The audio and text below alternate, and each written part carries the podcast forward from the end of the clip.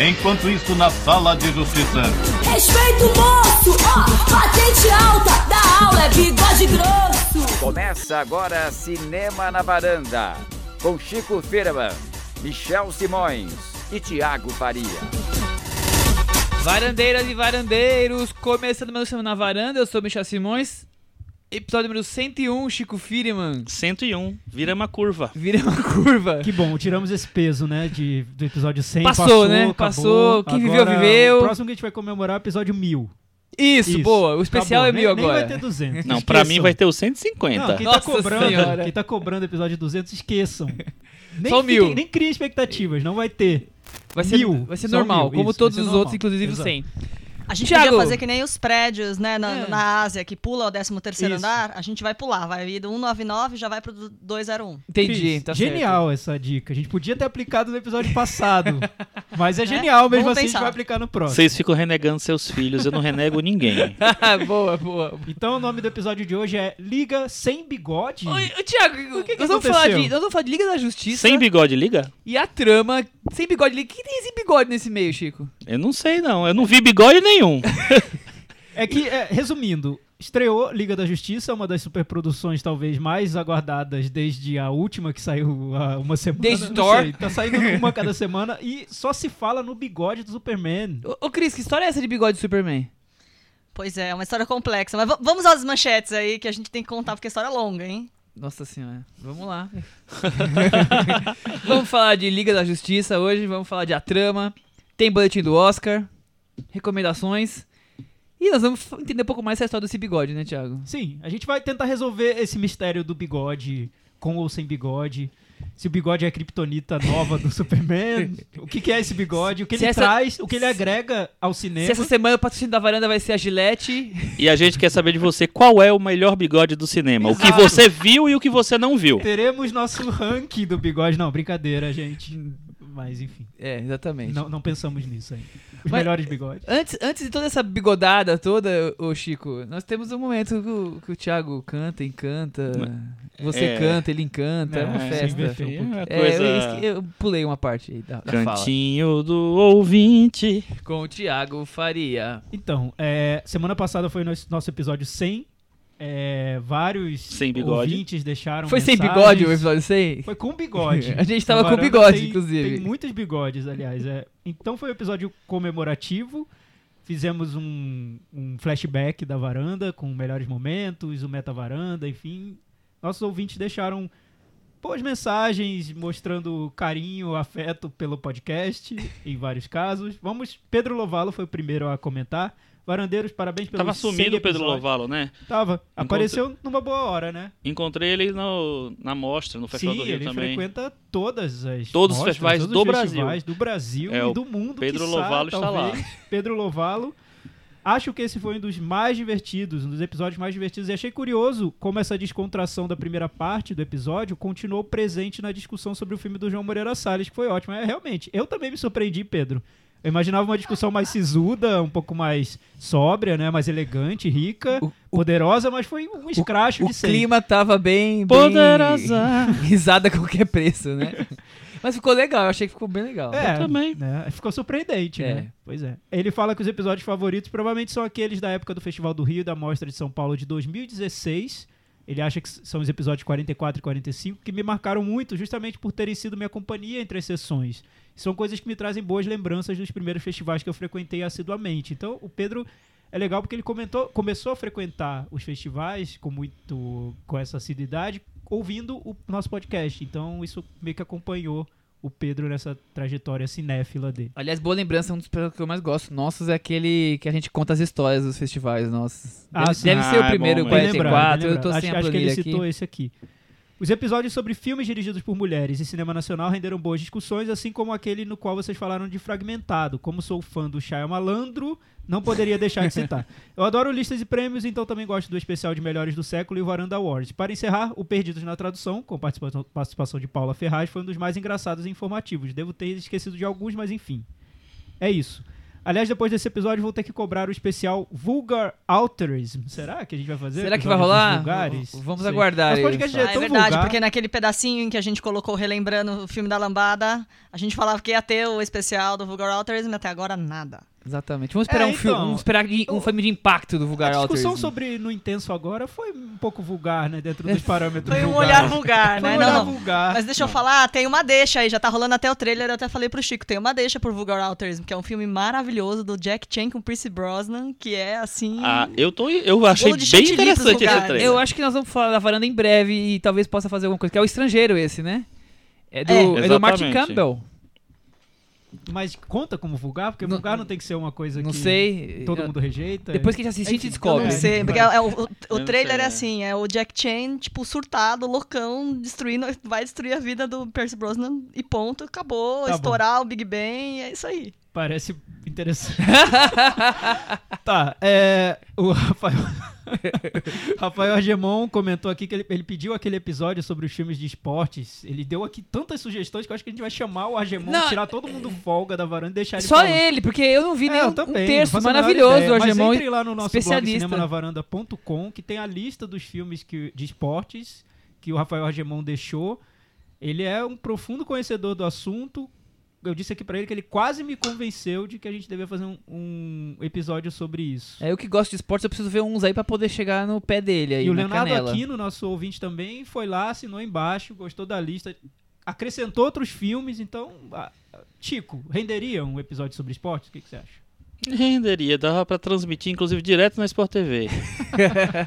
Acho que vai ser muito bom. Temos que falar do, do filme do Pelé, que, quem estreou sabe, esse quem ano sabe na também. Copa? É, Perdemos esse gancho, Chico. Então, Perdemos é, esse gancho. Acho que a gente Mas ganhou duas horas da vida. Mas o filme acho. do Pelé também perdeu o gancho, porque o filme, é, O filme foi o lançado de lançamento, é, porque ele foi lançado nos Estados Unidos ano passado, no meio do ano, aí foi lançado aqui no final desse ano, É. já tava na internet, já tava em todo lugar. Filme, qualquer filme, né? passou, né? é, né? Tem o é. Milton Gonçalves falando em inglês, tem todo mundo falando, seu Jorge falando em inglês, todo mundo falando inglês. Eu gostei muito do comentário do Carlos Lira, que tá sempre acompanhando a gente. E o legal do Carlos Lira, eu acho, é que ele acompanha o podcast e geralmente ele agrega alguma coisa à discussão. Ele vai lá no nosso blog, cinemanavaranda.com, e deixa o comentário dele sobre o filme. Isso é legal, eu acho que vale muito. Ele falou o seguinte: Ganhou ouvindo- mais uma estrelinha o Carlos Lira. estrelinha. Carlos Lira é cinco estrelas. Ouvindo o episódio, percebi que já acompanho esse bate-papo faz tempo e devo admitir, gosto muito. De certo modo, sinto como se fizesse parte dessa linda história, ainda que saiba que a possibilidade de conhecê-los pessoalmente é mínima, daquelas que são menos de 1%. É, então, legal, ele já se sente parte da varanda, apesar de saber que pessoalmente vai ser difícil. Belém não tá encontro. logo ali, É, né, Belém não tá aqui infelizmente. do, do lado. Enfim, forte abraço, Thiago, Michel, Chico, que me trouxe até a varanda, e na lacônica, porém certeira, Cris. Muito bem, É, Cris Obrigado, sempre arrasando. Carlos. Eu acho sim que você faz parte da varanda. Quem participa e comenta depois no nosso blog é como se fizesse parte. Ah, né, com do- do certeza. podcast. Com certeza. São os nossos varandeiros, né? É, e last but not least, Ah, tem- temos o nosso temos varanda críticas, temos É, temos o críticas, nosso tem que falar as críticas. favorito, que é o desenho lá que vai fazer sucesso. Varanda hater favorito, que é o. Mas isso que é Vinícius. bom, né? Porque Sim. só é sucesso se tiver haters. Exato, tem que ter. Tem que ter. Aliás, eu- um dia eu vou revelar que eu entro lá como Vinícius Torres e deixo esses comentários. Ah, entendi. Vocês não estão sabendo sucesso. nada. Vocês não estão sabendo nada. Enfim, ele deixou um comentário. aqui. Descobrimos que, que é o alter ego de Thiago Faria, Chico. É, ele- é- é o meu Jack and Hyde, né? O Magic e o Monstro. Eu entro lá su num surto de madrugada e como Vinícius Torres e deixo esses comentários. É, ele falou, ele, enfim, ele, ele fez uma crítica ao nosso episódio 100, Ele- dizendo ele que não foi que muito original. Foi mais do mesmo. Foi é mais do isso. mesmo. Mas o que eu acho legal, não vou ler não. Tá lá no cinemanavaranda.com pra Que quem quiser isso? ler. Tem- Eu sou bem imparcial. Não, mas eu vou resumir o que ele Tá disse. lá, é mais do mesmo. É, ele falou que é a gente porque fez a mesma coisa o de que eu sempre. achei curioso no- na análise dele é que ele analisou, ele analisa o nosso podcast como se fosse um filme. Então ele diz assim: a, a lógica do, do meu do meu Jack, do meu monstro é, é, é esse, assim. É essa. Vocês criticam tanto os filmes, mas chega no podcast vocês fazem mais do mesmo, vocês fazem clichês, vocês fazem coisa despretensiosa. E aí, como pode? Cara, seguinte, o podcast não é um filme. eu queria que fosse, talvez, sei lá, a gente fizesse um filme Pô, se tiver o orçamento do É, filme aí, sei lá. por enquanto, o nosso podcast é um podcast, né? A gente vem aqui, conversa sobre filmes, é um bate-papo, é despretensioso. É todo improvisado, atores não profissionais, É, né? é- é tipo a Baixo trama que nós vamos falar hoje. é. É tudo não atores. Mas assim, não é um filme, então eu não sei se vale julgar o podcast com os critérios que a gente usa pra falar de um filme. Mas é justo, né? É, é deixa. importante para o nosso crescimento. É, é importante, sempre é, né? E eu vou continuar entrando lá nos meus surtos, aguardem. Não, mas é válido. Válido elogio, válido crítica. acho que Válido, tudo é válido. válido. Ainda Obrigado. mais por- quando continuam ouvindo, porque Ele é varandeiro. É, varandeiro. É um varandeiro Não tem, não em tem crise, essa, não. é. varandeiro em, em aflição, em A gente em critica agonia. tudo e todos, tá eu certo, eu ótimo. acho justíssimo. Vale, critiquem sempre, é uma maravilha. Esse foi o Cantinho do Ouvinte. Deixem comentários no nosso blog, cinemanavaranda.com.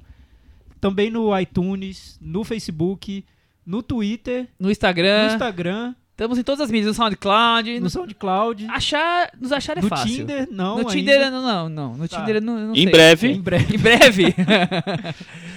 Vamos passar a palavra agora pro nosso querido Chico Vamos, Firman. vamos, vamos lá. Que ele tem mais uma rodadinha de boletim do Oscar. O Boletim que, que do aconteceu Oscar. essa semana? Essa Chico? semana estreou, agora nesse final de semana estreou Wonder, o Extraordinário, que é um filme Lá com fora. o nosso querido Ednar, lá fora.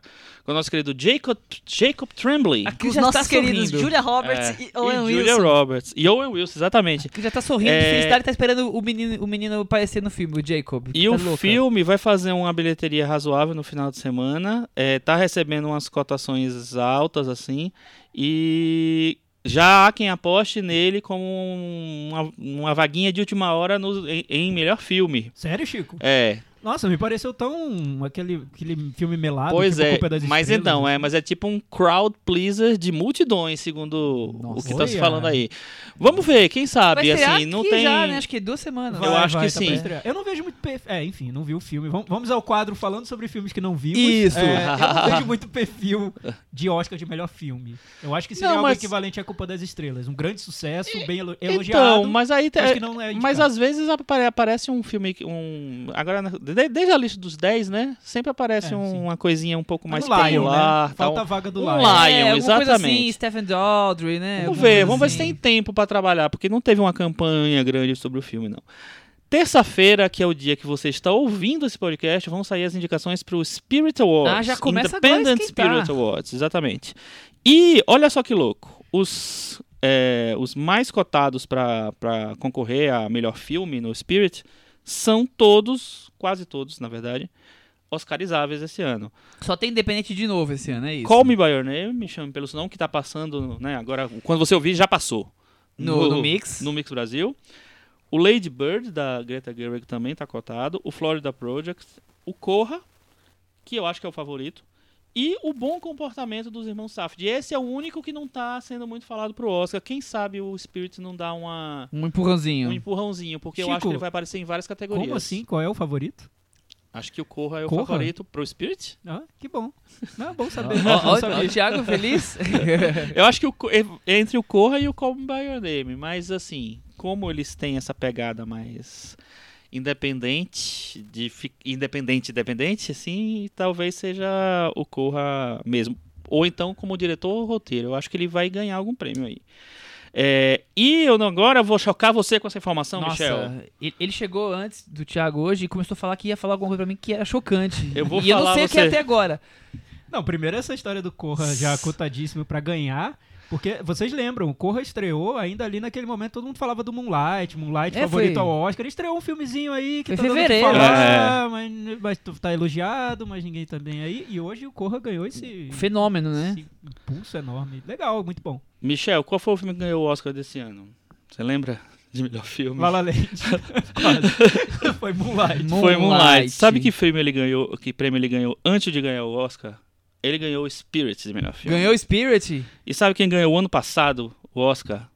Spotlight, que ganhou antes o Spirit de melhor Quer dizer filme. que o Spirit tá ali. E sabe quem ganhou um ano antes? Meu Deus, tô. Birdman, que ganhou o Spirit de melhor filme. E sabe quem ganhou um ano antes? Ah. 12 anos de escravidão, que ganhou o Spirit de melhor filme. Quatro anos, quatro coincidências. Quer dizer que o Spirit é o novo Globo de Ouro. Olha, O Globo de Ouro já não é mais É, aquele, né? Ouro Então, por acho isso que, mesmo. né, O Globo de Ouro já não é mais a prévia. mais hype e mais ah, ali glamour do que... Mas mostra, assim, que Quer o... dizer que, que, o Spirit tá que- antenado com o Oscar. Tá, pelo menos em melhor filme. Depois ele, ele tem muitas é, categorias que vão pra outros lados totalmente tal. Mas em melhor filme é louco. Os quatro últimos vencedores do Spirit ganharam o Oscar de melhor filme. Que mostra que o Oscar cada vez mais está se abrindo pra um, essa, essas plateias diferentes, né? E esse tipo de filme mais ma- é menos blockbuster. E vamos ver, né? Olha, Por, essa, por esse, esse lado. Então, se Call Me By Your Name ganhar o Spirit, tá aberto aí um caminho bom pra ele, né? Vamos pensar por é esse que lado o, também. o Thiago já É na semana que passada já Corra- vendeu a é. ideia de que Colin É. vai É possível ganhar. que o Corra ganhe, eu acho. Tem toda essa questão da, da discussão da questão racial, que tá muito em alta. É possível, eu acho também. E é Mas possível o Call Me By Your Name, eu, eu- vejo uma possibilidade ali Não, também. com certeza. É, o- e é possível também ter uma divisão mesmo. e um ganhar um filme, um prêmio de filme e outro de direção. Ser. É, o que é, inclusive no Oscar tá acontecendo todo ano quase, né? Melhor filme de diretor indo para filme de só o Birdman que teve nos últimos anos que teve do- os dois prêmios. Que tristeza, hein? É, Eu, ainda, eu ainda tenho a impressão de que esse Oscar desse ano vai pra esse caminho independente. Eu ainda tenho essa impressão. Apesar de que vai estrear o filme do Spielberg, The Post, e tem o Dunkirk aí com, Com uma peso, grande é. força. Mas eu acho que nessa era Trump, é, dar prêmio pra filmes mais independentes, mais provocativos, é uma resposta que tá sempre ali à mão, né, pra Hollywood. Não, com certeza. E o agora tem que ver só como é que a academia vai se movimentar, porque esse é um ano realmente de, vamos dizer, de luta das das minorias, né? Um ano que tu- isso está em voga desde o, desde o começo do ano em, va- em várias áreas. Então eu acho que a resposta do Oscar ah, tem, tem tudo para ser por aí. Agora, será que eles vão premiar um filme com temática gay dois anos seguidos? É, eu, eu acho que esse é o Esse peso é o problema também. contra o- o que eu Name. Será que eles pensam nisso? Eu acho Eu que acho não que pensam tanto assim. E eu acho que Moonlight foi visto mais pela, que- pela questão racial do que a questão gay. Pode, Pode ser, ser. pode ser. O Call Me By Your Name, agora que eu vi o filme, eu acho que é muito mais... Você viu no Indie? Vi, vi no Mix, No- no Mix, na abertura desculpa. do Mix. Gostou? Eu gostei, mas não achei maravilhoso. Eu achei mas maravilhoso. discutiremos depois. No momento oportuno. É, mas eu acho que é- esse é um filme sobre a questão gay. Não, não, sem dúvida. é- integralmente. Uhum. Acho que faria 100%. justiça a derrota do Brokeback Mountain, na verdade. Porque. E É. é mais aflorado do que Brokeback Mountain, porque Brokeback Mountain é uma Tem- relação ali complicada. Tem o peso da culpa no É, Breakback Mountain. é, Esse é um filme mais é, solto, Sem mais culpa solar, nenhuma. É, É, é. então. Sem culpa nenhuma. coisa com frutas envolvidas, enfim, a turma Que que é primaveril. isso? Thiago já É. soltando. Que esse E- spoiler. Spoiler! Spoiler frugal. Não, só dei, só, dei um, só dei uma geral, é primaveril. Pra mim isso é bullying, não é nem spoiler. É, solar, enfim. O, eu acho que seria uma boa resposta. E Se quiserem também, tem, tem temas fortes aí. Mas não sei, eu, que eu tenho. va- Vamos ver como vai ser a corrida. Eu tenho a impressão que o Três Anúncios tem uma grande chance com essa questão de ser um filme voltado pro mundo Trump e da intolerância. Eu acho que nós vamos ter um Oscar mais competitivo esse É, ano. o Três Anúncios está bem cotado também, né? Eu acho que é um Vamos ano de, bem competitivo. Vamos ver, vamos aguardar os prêmios, ver as- quem ganha o quê, mas é capaz de ir dividindo e a gente chegar no Oscar com, com alguns filmes com chance reais de ganhar. Quero crer. Pra não ficar aquela coisa competitiva, aquela coisa... Todo mundo já sabe no Oscar o que, que vai ganhar, né? Esse ano a gente achou que a La La Land acabou não Esse sendo. ano até agora não tem um favorito. É, mas esse ainda tá esse é cedo, é o né? mais... Os filmes não foram nem vistos. Depois ninguém viu, não estreou ainda, quer dizer, ainda Não, tá eu sei, cedo, mas, né? mas é, nessa altura já teria um favorito ou dois o- É, mais no, ano- no ano passado, nesse período, já estava a divisão clara entre Moonlight e La La La La Land. Land. Já era essa divisão. E então- nos, nos últimos anos tem tido sempre assim, Birdman e Boyhood, 12 anos e Gravidade.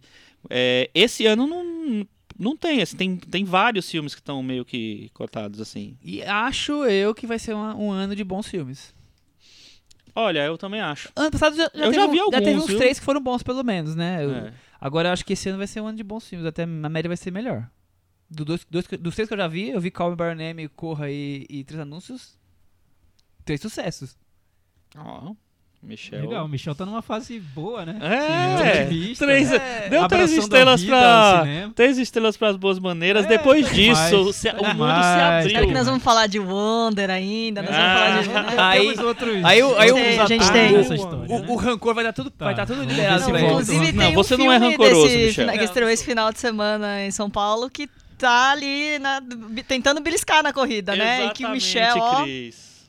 Que é um filme meio alternativo, né, inclusive. Conta mais, Cris, É, sobre então, ele. é um filme Dá o nome do aparentemente menor. Uma Razão para Viver, Brief. E é um filme que tem uma produção curiosa, porque o filme é dirigido pelo Andy Serkis. Andy Serkis, o papa da... Como é que, como é que a gente pode chamar? Dessa... Do, do movimento... Motion capture. É, É, do motion da capture, captura isso, da captura de movimento aí digital pra Quem encarnar não sabe é o ator que fez o o Gollum, O King Kong. o César do, do, do Planeta dos Macacos. Então, aí é uma coisa curiosa. Ele tem um. Ele acabou, como ele é o grande papa disso, né? O grande mentor de tudo isso. Ele tem um estúdio de criação chamado The, The Imaginarium. Que é especializado nisso. Então, eles foram responsáveis já pelo Planeta dos Macacos, pe- por vários filmes que têm a ver com, com essa coisa. Eles vão fazer um The Jungle Book, né? O, o, um Mowgli novo. Aham. E tudo bem.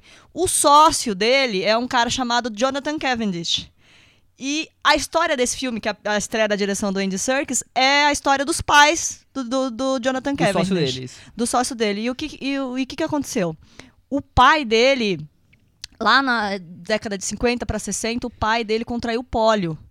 E ficou paralisado, o corpo inteiro paralisado. E é a mãe dele que, enfim, estimula ele a tentar ter uma vida fora do hospital e vai em busca de tecnologia para tentar dar um conforto para a vida dele. E essa é a história que, que é retratada no filme. É, os atores, o, o pai do, do, do produtor aí, hoje ele é produtor de cinema, né? Do Jonathan Cavendish é interpretado pelo Andrew Garfield. E a mãe pela Clary Foy, que é mais conhecida como a Rainha Elizabeth do The Crown. É um filme que é bem, assim, caretinha. É, talvez seja a teoria de tudo desse, desse Meloso. ano. Meloso, tal é. com muita imagem, mais, imagens mais grandiosas, bonitas, imagens de cima tal, mas eu tava até falando pro Chico que é curioso, né, que é o Andy Serkis, que é o cara que é o papa dessa história de, do movimento na- no, no cinema, da TV, ele, ele resolveu filmar, ter seu primeiro filme como direção, sobre uma pessoa que não consegue se movimentar, né, então ele, enfim, tentou achar nessa dualidade aí, e um filme acabou com Mas um é um filme resultado bem meio... careta, né? Bem, Careta, é, re- bem redondinho, assim, quadradinho, bem quadradinho. né?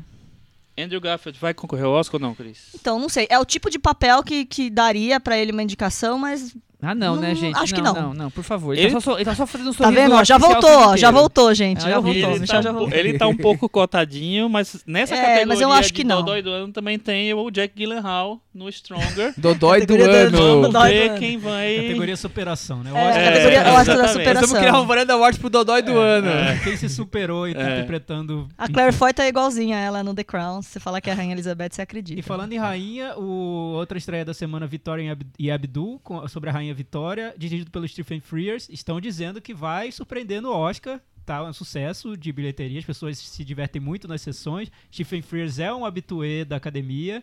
Judy Dent interpretando a Rainha Vitória. Eu Pela acho que segunda ela vez. consegue cavar ali alguma coisa. Não se o filme duvido. for muito bem É. recebido lá. Vamos Acho que acompanhar, né? nenhum de nós viu, né? Então É, não podemos não falar, mas vimos eu ainda não não. duvido. É, a, semana que vem dá um pitadinho assim, eu, vou- eu vou assistir essa semana. É, mas engraçado, é curioso que a Judy Dench não tá entre as cinco favoritas já há um- algum tempo, no, desde, desde que começou a É corrida. que eu acho que tem uma assim, lista forte esse Tem ano, uma lista viu, de forte. Vamos ver o que é que vai pesar. Agora, realmente, como o Thiago falou, ela é uma queridíssima do Oscar. Já foi indicada muitas vezes, até por chocolate ela foi indicada. E E o Pode Stephen aparecer. Frears também. E né, o Stephen. Frears. É, mas o Stephen Frears eu acho difícil o filme ter É. essa, esse tráfego todo. Mas vamos lá. Vamos falar então de, de bigode? Bigode! Vamos lá, vamos falar sobre a grande estreia da semana. Respeite o bigode. Varanda com os blockbusters, pra quem fala que a gente só comenta filme alternativo, olha aí. Tem Blackbuster Chegou também? um mega, ultra, hiper blockbuster. Chegou. Liga da Liga Justiça. da Chegou. Justiça. Filme dirigido pelo Zack Snyder, Ou- ou, parcialmente pelo Zack Snyder. Vamos explicar Tá bom. então o Não, que tá, aconteceu. oficialmente pelo Jack, Zack Snyder, né? É, mas o filme é dirigido Tá. pelo Zack Snyder, a não ser que, que eles estejam mentindo muito pra mídia, né? Eles, eles mentem Eles mentem. Então, não, They eu falei don't care about que eles, não, que eles têm mentido muito. Porque Eu até queria, depois, depois que a gente entrar no negócio, eu queria até falar sobre essa direção, do Zack- esse afastamento do Zack Snyder. Vamos falar então sobre Acho que valia até um documentário investigativo sobre, Sobre o Zack isso, Snyder, onde estava, em que momento ele tá, em que momento Não, ele mas não fala tá. assim, Primeiro, Sinopse, primeiro vamos falar, Sinopse, vamos falar o geralzão. Zack Snyder é diretor que é a cara da, dos filmes da DC, não? Não Ele é a cara a que a cara gente queria. dele. É, exatamente. Ele É. dirigiu O Homem de Aço, Batman vs Superman e outros filmes como 300, Watchmen, Madrugada dos Mortos. A gente já falou um pouco dele quando Sim. falou do Batman vs Superman. Então acho que seria redundante. É, o afastamento, eu li que ele, ele teve que se afastar na pós-produção, onde foi definido que o Joss Whedon, que era o, o roteirista, ia refilmar algumas cenas só em Londres, poucas cenas, e ele foi afastado porque teve uma tragédia na família dele que se suicidou. Uma das filhas dele tem oito filhos, sete filhos, e eu não sabia que eram tantos. Caramba. E uma, a filha de 20 anos teve esse, esse, essa tragédia aí. Ele, claro, obviamente, não deu pra continuar. E o Joss Whedon assumiu a pós-produção e eu, parece que teve que refilmar algumas coisas em Londres. Algumas não. Acho que eu acho que refilmou muita coisa e eu acho que tem muitas cenas que dá pra dizer assim, essa cena foi refilmada. É? Eu acho. E o Thiago, o que você achou que tem algo além do. pra ser discutido sobre esse afastamento Tem, aí? tem, tem. É difícil identificar, né? Porque a gente fica aqui com o nosso olhar de espectador, Chutão, sem né? saber o que É. aconteceu ali nos bastidores. É, por um lado, dá pra ver que o Zack Snyder não tá 100% nesse filme, é, como tava no Batman vs Superman, que era um filme claramente Zack Snyder, do início ao fim. É, e ao mesmo tempo, mas ao mesmo tempo tem pressões ali que ro- rolaram desde o lançamento do Batman vs Superman, durante o lançamento do Mulher Maravilha e agora com Liga da Justiça, e durante também o fracasso do Esquadrão Suicida, para mudar um pouco o tom dos filmes da DC. Então a gente não sabe se essa mudança de tom vem por causa da mudança do diretor ou se o próprio Zack Snyder já já estava assumindo isso durante a produção do filme, né? É, eu, eu fiquei com a impressão que, como o roteiro é, é do Joss Whedon, que já. Que por mais que tenha sido filmado pelo Jack Snyder, partindo do ponto que ficou, sei lá, 90% do filme do Jack Snyder, mas já é com o roteiro. Zack Snyder, Zack, louco. não é Jack. Jack. Zack.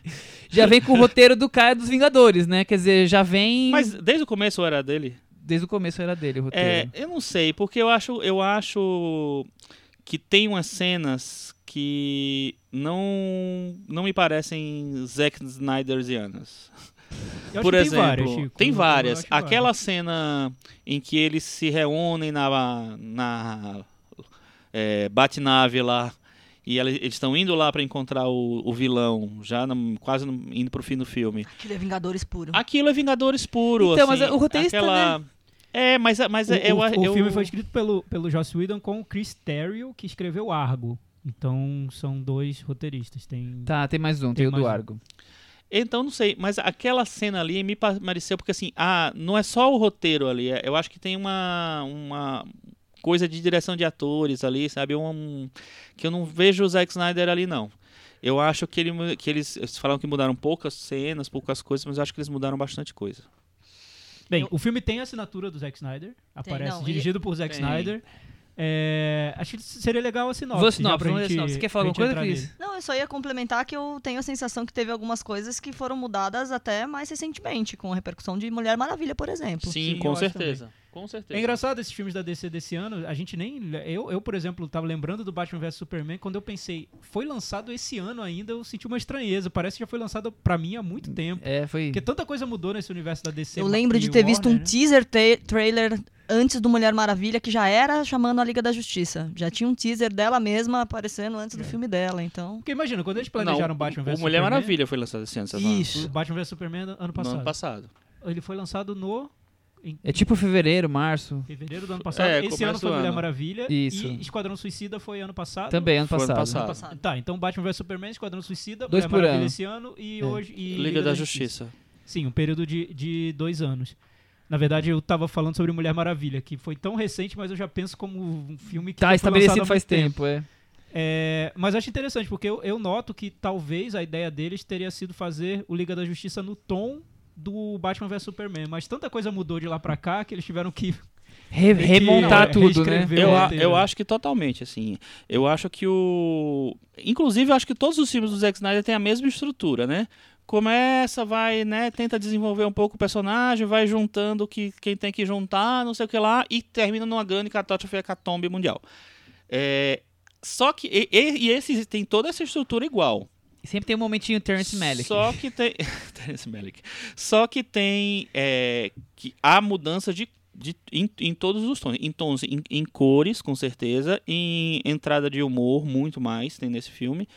E é, até na trilha, porque imagina, Batman vs Superman era Hans Zimmer, agora é Danny Elfman. Michel a Vamos sinopse. pra sinopse, depois do Danny Elfman aí. Após a morte do Superman no filme anterior, Henry Cavill, Batman Ben Affleck, e Mulher Maravilha Gal Gadot, recrutam heróis para uma liga que possa defender Jason Momoa. Oh, tá, desculpa aí. para uma liga que possa defender a Terra de, de novas ameaças. O primeiro desafio é enfrentar o Lobo da Steppe, o segundo homem no comando das forças alienígenas de Darkseid. Olha. É isso? Ô, Michel, faltou o, você o ator falar. do Lobo da Steppe ou é simplesmente Lobo uma da maçaroca de efeitos especiais? Um- um Eu não sei o nome. eu Não, não, tem um ator, tem um eu ator. esqueci o nome dele, mas tem sim. não pesquisei. Ô, Michel, faltou na sua sinopse uma coisa aí, cara. Pode falar, complementa? Cadê o bigode? Então, o bigode é uma Ninguém viu? à parte. Após a morte do Superman que volta com ou sem bigode, Após a morte do Superman da retirada O do lobo da Steph é o Ciaran Hinds. Tá. Ah, sei. é Muito um ator. prazer, ita- É, é um prazer. ator. Não, ele é bem famoso. É um ator. bem famoso não, né? Ele é bem famoso. Eu vou mostrar a cara dele pra Não, você. tudo bem, mas nesse, o filme não favoreceu. É, tipo, sei lá, acho bem famoso também é o Ben Affleck. Não, Ben Affleck é famosão. Famosão. Ô, Thiago, então nós estamos falando de Joss Whedon, Vingadores, virou um- uma miscelânea de Vingadores e, e DC juntos? É, tem muito de Vingadores no filme, humor. É, é, então, eu, eu é acho é eu quase acho- um filme. Eu farofada? acho curioso que quando a gente fala sobre filme de super-herói, a gente sempre fala sobre fã de super-herói, né? É inevitável. A gente sempre junta uma coisa com a outra, o fã-clube com o filme. As- os estúdios se influenciam pelos fãs, a imprensa é execrada pelos fãs, os fãs estão ali vigilantes, eles cobram é, aspectos da composição dos personagens, enfim. E eu acho interessante como nos bastidores, e tá mais claro que nunca, as coisas não são tão separadas assim, né? Você tem cada vez mais uma aproximação entre os universos da Marvel e da DC. É um filme. Isso é- pra mim é, é muito óbvio. Esse filme, O Liga da Justiça, com o Joss Whedon, tem um clima muito Vingadores. Que pra quem produz o filme é uma estratégia comercial. Enquanto isso, os fãs estão lá se gladiando nas redes sociais por motivos que, pra quem criou os, fil os filmes, não, Não tá faz levando isso em conta, diferença. Me lembra muito o que acontece quando é discussão sobre futebol, que as pessoas têm torcidas muito. e pessoas muito apaixonadas pela- por cada torcida, mas nos bastidores os jogadores estão trocando de time, os técnicos trocam, quem dá mais, e é aquela coisa, aquela negociada. Fazem um churrasco no- na noite É, do jogo que jo- jogou de tarde. Então os fãs estão lá fazendo birra, brigando, protestando, cobrando, enquanto isso os estúdios estão se integrando alegremente para criar o mesmo filme para todo mundo, é isso. Dizem que tem uns fãs que estão pedindo a versão já do Zack Snyder. Teremos verdade. a versão, a versão Sabe do lá, diretor. né? Sabe lá. Pela, pela estimativa do estúdio, nesse primeiro final de semana nos Estados Unidos, o filme deve fazer 98 milhões, quase 100 milhões. Enfim, o, a expectativa da Mulher Maravilha, eles jogaram super baixo. Então eles, eles, eles planejaram 75 milhões no primeiro final, final de semana, aí deu 102. 75 era muito baixo mesmo pro tipo de filme. Então eles já quiseram jogar baixo para vender que- que... rendeu muito mais. Uhum. É, esse eu não sei exatamente quanto eles estavam pre- prevendo antes, mas 100 milhões eu acho pouco para esse tipo de projeto. As, a- as críticas estão muito é, fracas. Né, De no- morno no pra filme, fraco, né? é, ele Lembrando começou- que eles proibiram a divulgação de críticas até o dia do lançamento. Um dia antes só podia, o, né? O tão temido Ro- Rotten Tomatoes só pôde divulgar a média de das críticas no dia do lançamento, então... Ele tá com 39 por tomate, 39 39%, tomates podres. sei lá como é que chama. Lá. 39% 39. de, de aprovação. E no do Metacritic ele tá com 46. Chico, tem É. uma discussão, antes da gente entrar no filme em si, é, comparando Marvel com, com DC, que sempre aparece quando se, falam no, quando se fala em filme da Marvel, filme da DC, que é sobre o tom do filme, se é um tom leve ou se é um tom pesado, dark e obscuro. Se associou os filmes da DC a um tom mais dark, pesado, obscuro, e se associou os filmes da Marvel a um tom mais leve, divertido e bem-humorado. É, como se os filmes com um tom leve, divertido, bem-humorado fossem bons e os filmes com um tom dark, obscuro e deprê fossem ruins. Eu não sei se a Warner comprou isso de uma maneira cínica ou de uma maneira sincera, enfim, de que precisa dar uma leveza aos filmes de super-herói para que eles sejam bons. Mas eu pensando sobre os filmes de super-heróis que eu vi, pra mim uma coisa não tem nada a ver com a outra. Tem filmes dark que são bons, por exemplo, os Batmans do Christopher Nolan, que os próprios fãs do Batman adoram, e são Sim. filmes pesados, assim, mais obscuros. Nem todos os fãs do Batman. É, enfim. E tem, e tem, tem Batman leve e colorido que os fãs detestam, que é o Batman Forever, do, do Joe Schumacher. Tem filmes da Marvel coloridos, alegres e leves que, na minha modesta opinião, são horríveis, como Vingadores 2. Então, eu não sei se a questão é essa, do que é leve, Eu- do que é dark, do que é, É, então, pesado, eu- do que é colorido, enfim. Eu, eu acho que, na verdade, a Warner tá percebendo que essa coisa de esse humor descarado, como é o da, da Vingadores, não é que o filme fica bom, vende mais. Tá. Talvez entendi. seja isso. Que é o que as pessoas querem. É, Como se estivesse na exatamente. cabeça das pessoas que esse filme vai ser bom por ser leve. Eu, eu vou dar risada, eu vou me divertir, e vai ter porrada, então é... O Thor foi isso, né? O Thor, eu- pelo menos vendo as entrevistas do, do Chris Hemsworth, o, o, ele- o ator fala que até queria um negócio assim. Queria que ficasse muito mais descontraído é, o filme que vinha agora aí, o Ragnarok.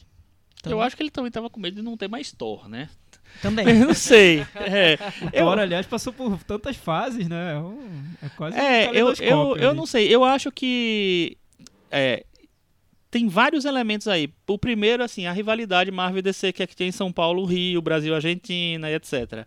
Assim, é pra sempre.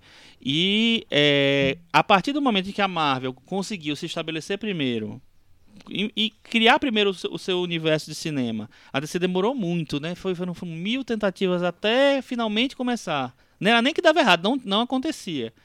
É, então ele já começou atrás, e eu acho que aí começou atrás, já, eles já queriam evitar ser comparados com a Marvel, queria fazer um negócio diferente. Aí eles pegam o diretor de 300 para fazer isso, e aí tudo vira uma, uma grande batalha no, no chroma key, né? É.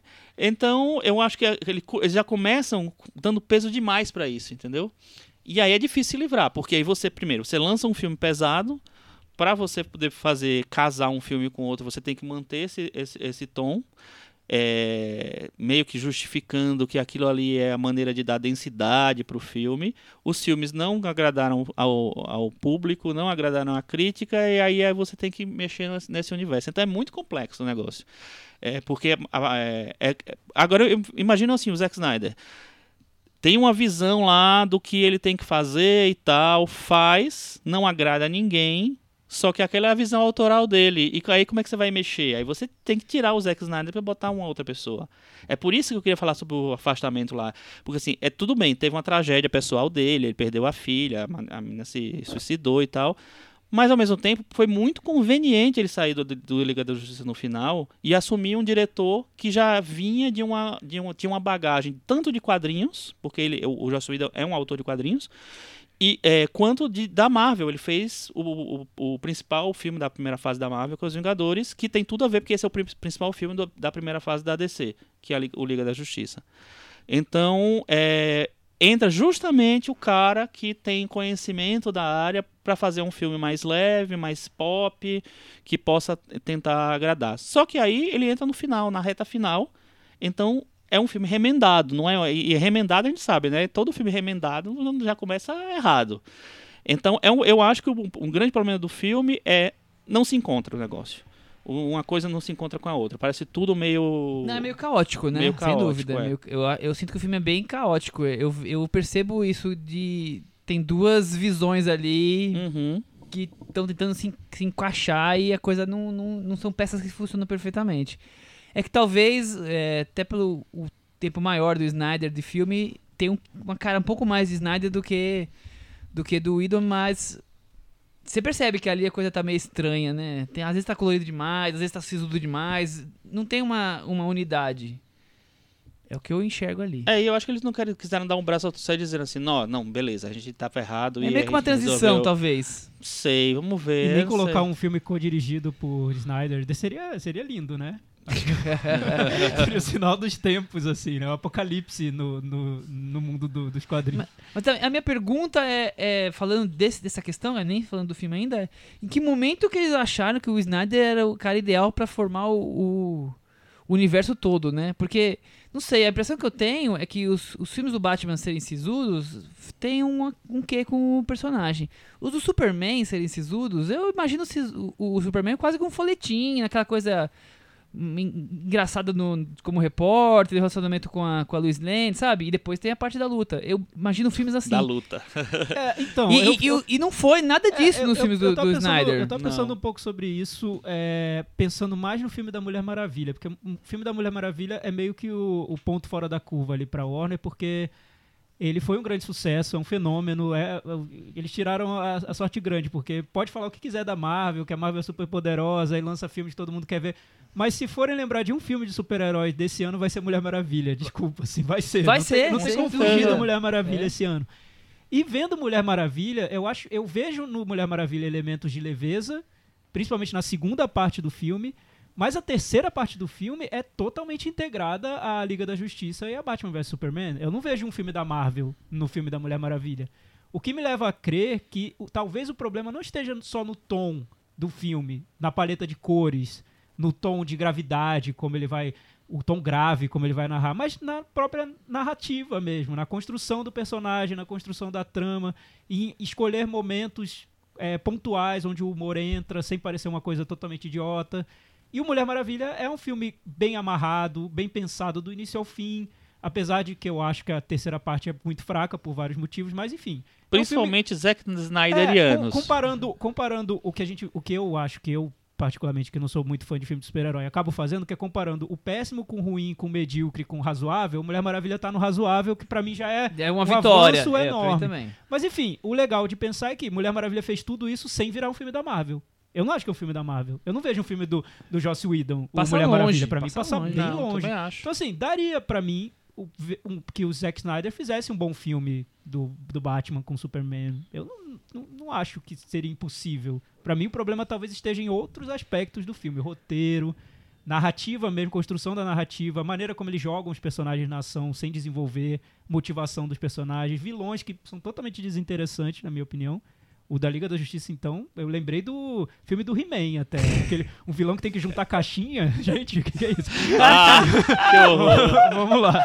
Eu acho muito fraco. Então, assim, se você consegue desenvolver o básico... Mas a da Marvel não tá É, joia. enfim, se, se você Que consegue... joinha, Esqueleto, tá você tá falando É, esqueleto? Então, vamos lá comparar o ruim com o péssimo, com o medíocre ou mais ou menos.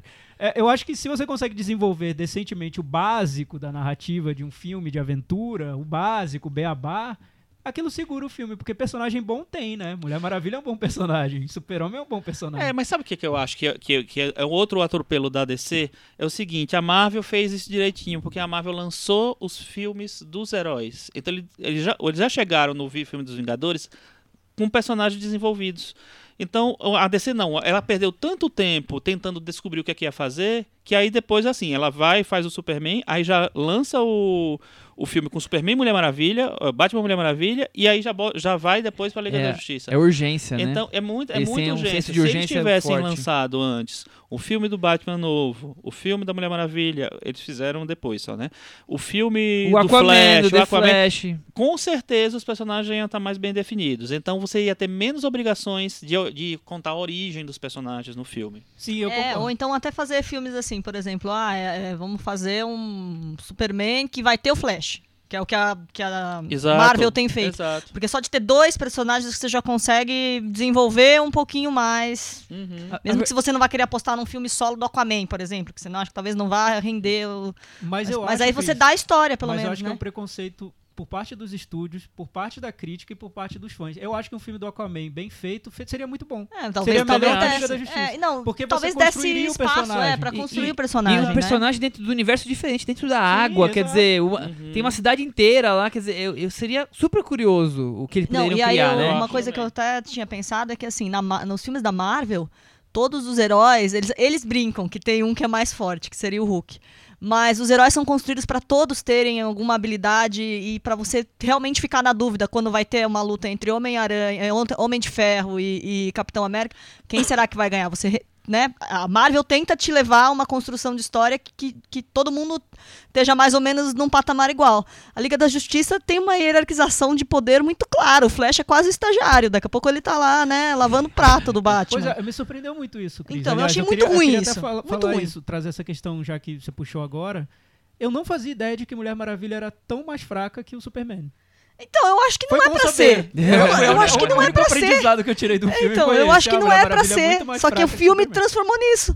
Transformou o Então. Flash no estagiário, a- o outro Vitor lá também já tá, não consegue, tem um monte de poder na mão, mas não consegue coordenar direito, então também tá na, na série 2, o, o é Batman. aquele empresário, é meio manager, né? da- É, da firma. exatamente. O cara que fica coordenando, fica fazendo os encontros. É o agente da banda. É o agente, é o Exatamente. agente. Da banda. Com dinheiro, né? É o, pro- é o produtor executivo da, da equipe. Tenta fazer a única piadinha, né? Qual é o seu poder? Eu sou rico. É, pois é. Mas isso é, é foi outro problema também, porque é, nos quadrinhos a Mulher Maravilha rivaliza completamente em termos de eu poder com tive- o Superman. é, Eu muito- Que alívio, que alívio. Hoje do podcast mais Só que o- inteligente. Vou embora. Só que o, o- o Superman tem essa coisa dele ser o Deus na Terra. Então, eu acho que eles quiseram é, é, dar muito peso a essa volta do É, Superman. deu esse peso demais, e aí todo mundo virou, foi pro chinelo, assim. É, exatamente. Assim, o Flash. que, né, Chico? A volta que. É. Sério, alguém imaginava que o Superman tipo, A- tinha morrido? A volta dos que não foram. Eu, Eu tinha acho esse que o filme quando eu era criança, muito né? tempo criando um Eu também achei isso Nada. é, né? É, é, óbvio o filme, o filme não voltar. deveria ter perdido todo esse tempo, porque assim, todo o material de divulgação É, e tal, já tá aí não lá. tem, ah, não- vamos não pôr a fotinho dele nessa, mas aí nessa outra a gente, pô, ele já tava lá. E assim, tudo que está se falando do filme gira em torno do quê? Do bigode dele, né? é, Chegamos exato. a esse ponto maravilhoso. bigode. Cris, que história é essa de bigode? Que tá na, na- até no nosso Vou- título. Vou abrir um parêntese aqui na nossa discussão Não é? sobre É, então, aí só se fala nisso e aí o filme demora tudo isso, tudo bem, entrega logo no começo um pouco e depois demora todo esse tempo pra chegar aos finalmente.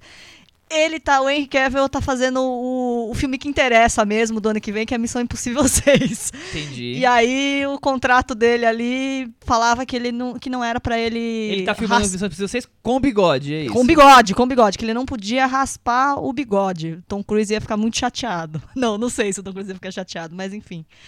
É, e aí, vamos lá refilmar a cena. E como é que nós vamos refilmar a cena? Não posso raspar. A Warner achou que. Então vamos fazer CGI, vamos tirar digitalmente. E aí a discussão é de que ficou meio estranho. Do pouco que eu pesquisei aqui, a primeira cena, certeza, a primeira cena é como se fosse uma imagem feita por celular. Então, eu acho que isso foi uma tentativa de tentar ajudar, distorcer e não parecer, só que não é a cena que dá pra perceber melhor que a cara dele tá meio parecida com a do Buzz Lightyear. Tá meio estranho alguma Tá, coisa. tá. Eu pensei que fosse tudo animação. Eu pensei que era um clone. Eu achei um- que era outro um- ator. É, é, tava alguém imitando. Alguém fantasiado, Superman. eu É. achei. E aí tem uma outra, pelo que as pessoas estão reproduzindo aqui, frames, que é uma cena em que ele tá falando com a Amy Adams. Então também tá uma coisa assim, Com a parece Lois que. Lane. É, com a Lois Lane. Quando as meninas vão depilar o busto, que elas têm que fechar a boca, assim e tal, é, parece que ele tá desse jeito, assim, que tem um- um- uma coisa estranha na boca dele mesmo. Depois você realmente, você, você não tá apegado a isso, você não percebe, na minha opinião. O Chico, por exemplo, não percebeu. Eu esqueci do bigode. então quando até o passa. A primeira cena um- pra mim foi a primeira estranha. cena é mais As outras estranha. não. As É, não, outras realmente essa, não. Esse momento É. da Amy Adams aí é meio momento Terence Malick, que é com o pôr do sol, gra- mato, assim, aquela coisa. Aí eu, eu falei, tá esquisita essa montagem aqui, eles não estão nesse local, tá meio estranho. Aí depois que Mas eu- é muito engraçado, né? Porque esse- Foi, tá. foi um post-it do Zack Snyder. Apague o que quiserem, menos a cena de homenagem ao Terrence Malick. Tem que faço de- questão, tem que deixar, ter nos meus é, com certeza. Então, e aí virou isso e as pessoas só querem discutir isso agora, os limites, a que ponto Os chegamos limites e do tudo bigode, mais, da os limites do alteração bigode. digital, é, Exatamente. acho. porque, porque se muda o bigode, se tira, se tira a sobrancelha, se tira a bochecha, acabou, não precisa de ator, bota Não, e que bota contrato é e- pra fazer todos os E que contrato é esse? Do que, que mais fácil do que ele usar um bigode postiço no Missão Impossível 6 é ele ter que tirar, vamos, vamos tirar, né? Do, do filme da Liga da Justiça. Mas esse é o problema de filme que você tem que se resolver na pós-produção, né? Se resolveu muito rapidamente, É, né? Ele tem um tudo- prazo ali, ele tem que ser lançado É, agora, e- já estava combinado, os fãs estão Não esperando. podia eu já perder, olhei né? lá, nossas empresas em Mas eu acho Se que atrasar o vai filme... vai estar com Star atrasar Wars, né? Todo mundo vai ter É. que ser todo mundo Mas eu acho que o filme tem uma, uma qualidade que é o seguinte, por causa dessa toda essa mudança que eles tiveram que fazer, é, até combina com qualquer coisa que você falou há, um tempo atrás, um- no começo da discussão, que é assim, é dos três filmes em que aparece o Superman do, dessa fase da DC, é o filme que o Superman é mais Superman. Porque nos outros ele era quase o Batman. Então, e ele não é assim. Então, eu, eu, eu vi gente comentando, inclu- inclusive, isso no, nas redes sociais e tal, falando assim: demorou três filmes para o Superman aparecer num filme da DC. E, aí, e realmente tem. E só aparece ele lá tem. nos 30 minutos finais. Ah, né? Fazer tudo o bem, É, né? Tá bom. É, enfim, falando um pouco sobre, sobre o filme, Chico, é, eu acho que esta, uma das estratégias de marketing da Warner dessa vez é dizer que o filme, apesar de tudo, é melhor que Batman vs Superman.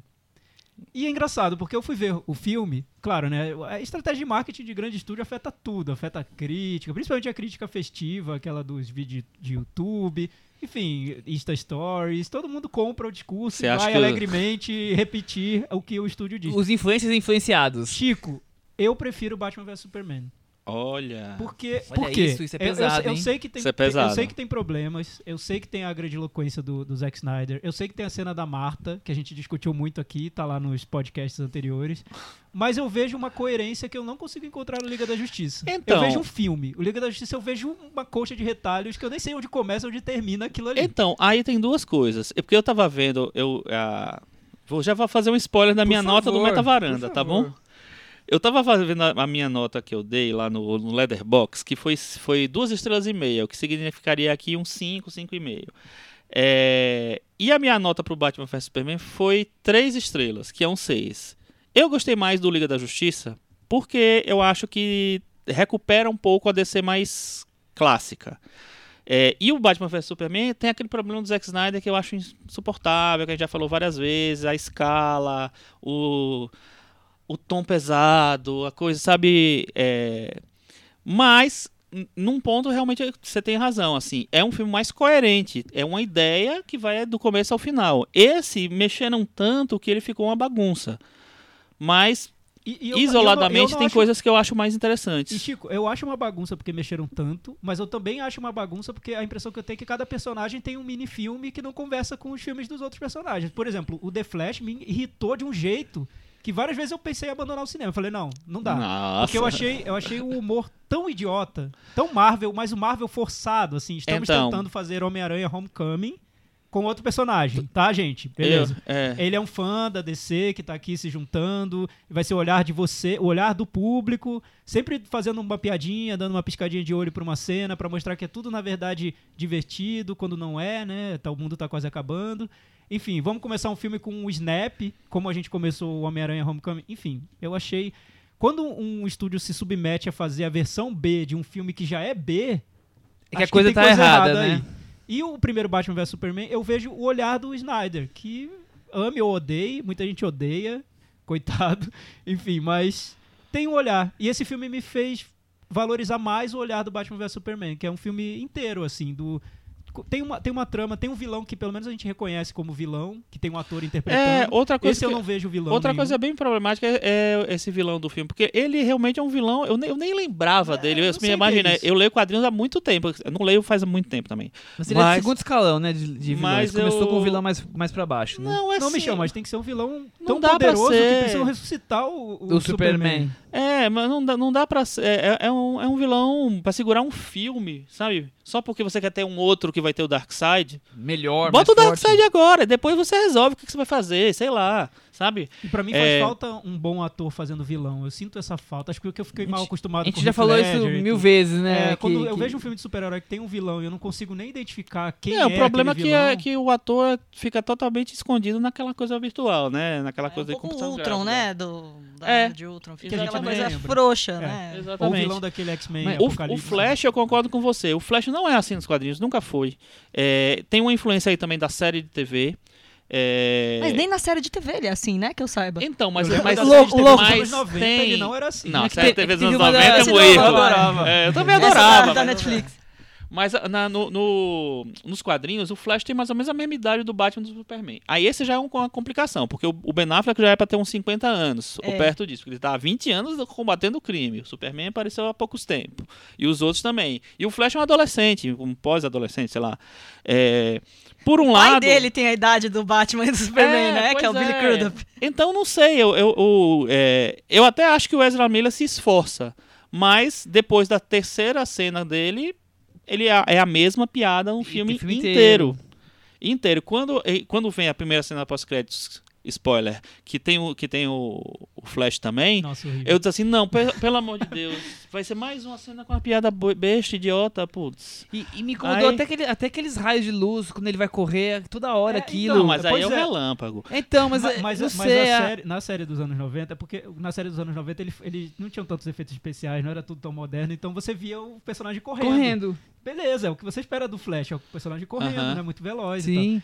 Nesse, eles, pra mostrar que é tão veloz, é mais veloz que o veloz, eles colocam em câmera Na lenta. lenta. Mas é isso que eu comentei isso no meu texto. É raio e câmera lenta toda hora. Eu comentei isso no meu texto. O Flash é o homem mais devagar do mundo. Porque em todas as cenas que ele mostra ah, pra mostrar ultra velocidade, ele tá em câmera lenta, ele corre em câmera lenta. Isso funcionou muito bem naquela cena do X-Men Apocalipse, né? Que é, o, que é o que tem o Mercúrio. Não, é o outro. Não, agora eu não As vou lembrar não, mais. tem, tem, duas, tem duas participações dele que tem cenas boas, dois filmes. Não, Ah, mas, sim, não mas, mas o do, É do X-Men. Past, É o né? Days of Future Sim, Past. Então, sim. nesse daí. Não, eu acho que é o Apocalipse. Não lembro mais. Enfim. X. No, no Ah, X-Men lá, o, Eu o- acho que é o que fa- quem faz é o menino lá do, do Garoto de Liverpool, que eu esqueci o nome, o Aaron Johnson. É, eles.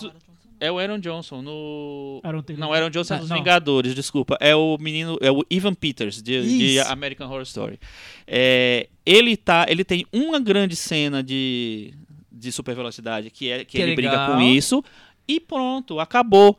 Esse não, todas as cenas do Flash, pra mostrar ele em ação, todas são em câmera lenta. Então, é a mesma coisa, a mesma piada. E é uma boa comparação, Chico, porque aí você vê que como dentro de um filme você pode frisar aquele, aquela ideia visual numa cena grande e de destaque e pronto. E tá dado o Exatamente, recado, é. todo mundo vai lembrar daquela cena. Já entendemos, né? E É. aí- E outra coisa, faz o Flash correndo então também, né? Faz ele rápido uma Eu vez. senti falta do Flash correndo. Faz o Flash. Eu, eu Eu- acho que no final das contas, nós estamos falando todos os- dos personagens e tudo mais. Eu acho que é um filme que, que é o genérico de cada, de cada personagem.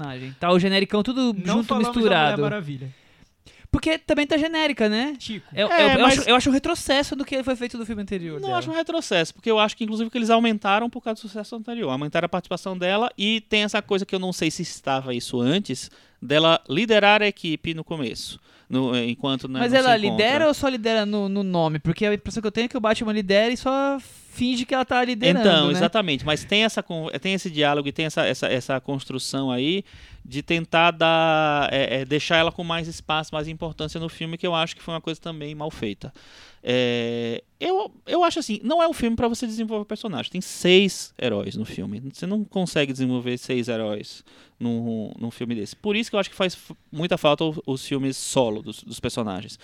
É, e isso eu acho. Eu acho que é um filme, é um genericão de tudo, assim. É um genericão que se aproxima muito da Marvel, realmente. Se aproxima do cinema que faz, que, que, é, dos, dos heróis da Marvel.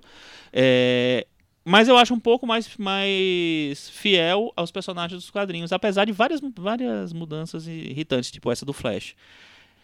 Enfim, pra mim, o fato de não ter aquele peso do, do Zack Snyder já é um alívio muito grande. Apesar de ser uma, estruturalmente a mesma coisa, de ter aquela batalha no final gigantesca, muitos efeitos especiais, muito chroma key, mas pelo menos tem umas cores diferentes, não é só cinza. Isso me, irritou. Tá bom. Isso me irrita É muito coisa. assim, né? É, tá, É. é, pois é. Chico, o... falando em filme de reunião de herói, você, você falou uma coisa que, que me fez Melhor de reunião de herói é Clube agora. dos Cinco. Clube dos Cinco. É, É, ótimo. eu acho bem melhor que todos esses. Pelo menos não tem a cena cinza de batalha Não com tem, efeitos é. especiais Pelo de- contrário. De, videogame dos anos 90. É, mas, o- comparando, o que eu vejo é isso. Não dá pra desenvolver os personagens. São muitos personagens, sempre. Cada vez mais. Daqui a pouco teremos 50 personagens num filme de, de encontro de super-heróis. O que resta no filme de encontro de super-heróis? Pra gente ver, né? Talvez seria a sequência de ação, ou um bom vilão, ou as a interação entre os personagens. Aí eu fico lembrando dos outros filmes de encontro de super-heróis. Talvez nenhum pra mim tenha sido satisfatório. O que mais se aproximou disso foi o Guerra Civil. Porque pelo menos tem uma cena de ação que eu penso, ah, uma cena de ação bem construída, que é aquela cena no aeroporto. Mas nesse, as cenas de ação pra mim são péssimas. Eu não consigo lembrar de Eu- nada. Eu, eu já esqueci É, das eu cenas não de sei o que ação. aconteceu, não tá nada construído, não tem uma cena pensada. E olha que o né? Flash tava em câmera lenta. É, ele coloca o flash, de câmera lenta. Então, talvez, nesses filmes de, de reunião de, de super-heróis, eles precisem de diretores de ação, de cinema de ação mesmo. Então, sabe? eu Com fico- olhar ação. Eu fiquei pensando duas coisas no, no filme. Primeiro, assim, para desenvolver essa coisa de ser um filme popular, de conseguir dar uma dimensão mais emocional pros personagens e tal, deixar eles mais sólidos, precisava de um Spielberg para fazer um negócio desse.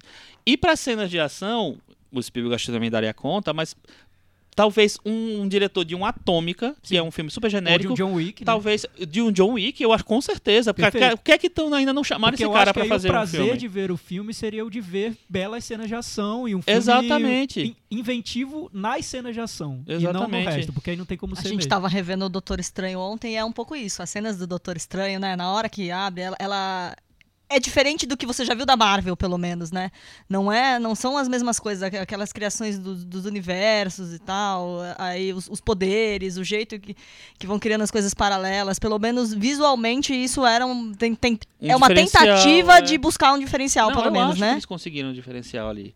Eu acho que conseguiram. E o Doutor Estranho, como é um personagem mais, mais diferente dos outros heróis convencionais. Criou possibilidades para que eles fossem para esse la- lado do. Tinha né? tudo isso. Mas aí você falou, assim, num filme. é, Não é um filme para desenvolver é, é, personagens. Eles tinham que ter desenvolvido antes. Tinham que chegar prontos. Até para ter uma interação maior entre os atores, entendeu? Porque eles tentam forçar a barra nessas interações, que é como é, eu falei aquela cena lá do. A gente falou antes, na verdade, né? Do, do podcast começar. Eu sempre cito, cito cenas que a gente falou antes. cena- cenas, É. cenas escondidas e A deletadas. gente tava falando antes do, do podcast começar que é, a cena da reunião dos heróis, que é cheia de piadinhas, que são eles é, dentro da nave se encaminhando para encontrar o, o vilão, é, me parece uma cena é, feita depois, feita já na era Josh Whedon do filme, é, feita para isso, assim. E assim, é, é tipo o desespero, assim. Eu não, não tenho é, heróis que tem uma interação aqui, personagens que tem uma interação aqui, tem que fazer essa brincadeira, tem que fazer isso. E aí eu acho que aí fica meio jogado, não tem uma, não é um, não é sólido o negócio. Pois é, mas eu, eu acho que a lição que a Mulher Maravilha ensinou e que a Warner devia ter aprendido, ou ainda pode aprender, é para com desespero, volte ao básico. Vamos pensar o filme que cada personagem merece. É, É, isso. esse é o ponto. Ponto. Tem Vamos mais o desenvolver, vamos E conquistar o ver um público. filme do Aquaman. E vem mais um filme bagunça aí. Aquaman, E né? vem mais bagunça aí. O Aquaman vai ser dirigido pelo James Wan. Tudo bem, Eu ó. Eu acho ótimo. É legal. Eu acho, Mas acho, acho como ótimo. seria um filme do Aqua- Mas aí, Aquaman. se for o Aquaman naquela podridão do, do, do oceano do É, Aquaman lá, em vez de mano, você- o que é aquilo? É, em vez não de dá você, nem pra enxergar. é, Em vez de você criar interesse no personagem, você tá criando desinteresse, né? Exato. É, me criou um profundo desinteresse naquele personagem. Eu não entendo aquilo, porque assim, tudo bem. E olha que já é uma coisa trabalhada pra essa coisa mais luminosa, assim. É uma, é uma cena só que tem grande cena, grande cena, mar. um, é, mas assim, um, um momento intenso e tal, dentro do mar. Eu tive uma agonia total de ver aquela água turva. Imagina um filme inteiro Naquele dentro do universo. é. Vamos resolver essa mar. água Inteiro. turva. É. Vamos colocar uma trilha da Bjork. Vamos, É. vamos pensar, Ah, vamos pensar vamos filmar Aquaman, Fernando de né? Noronha, vamos lá, né? Vamos pra mesa de reuniões pensar no Aquaman. Vamos pra sala de justiça. Exato. Mas, mas ó, repetir que ia coisas fa- que já não funcionaram e que Du- ninguém gostou. Vamos Duas coisas. É, vem mais bagunça por aí, porque o presidente da Warner já disse que. Já, já como nada estava dando muito certo, falou assim: não.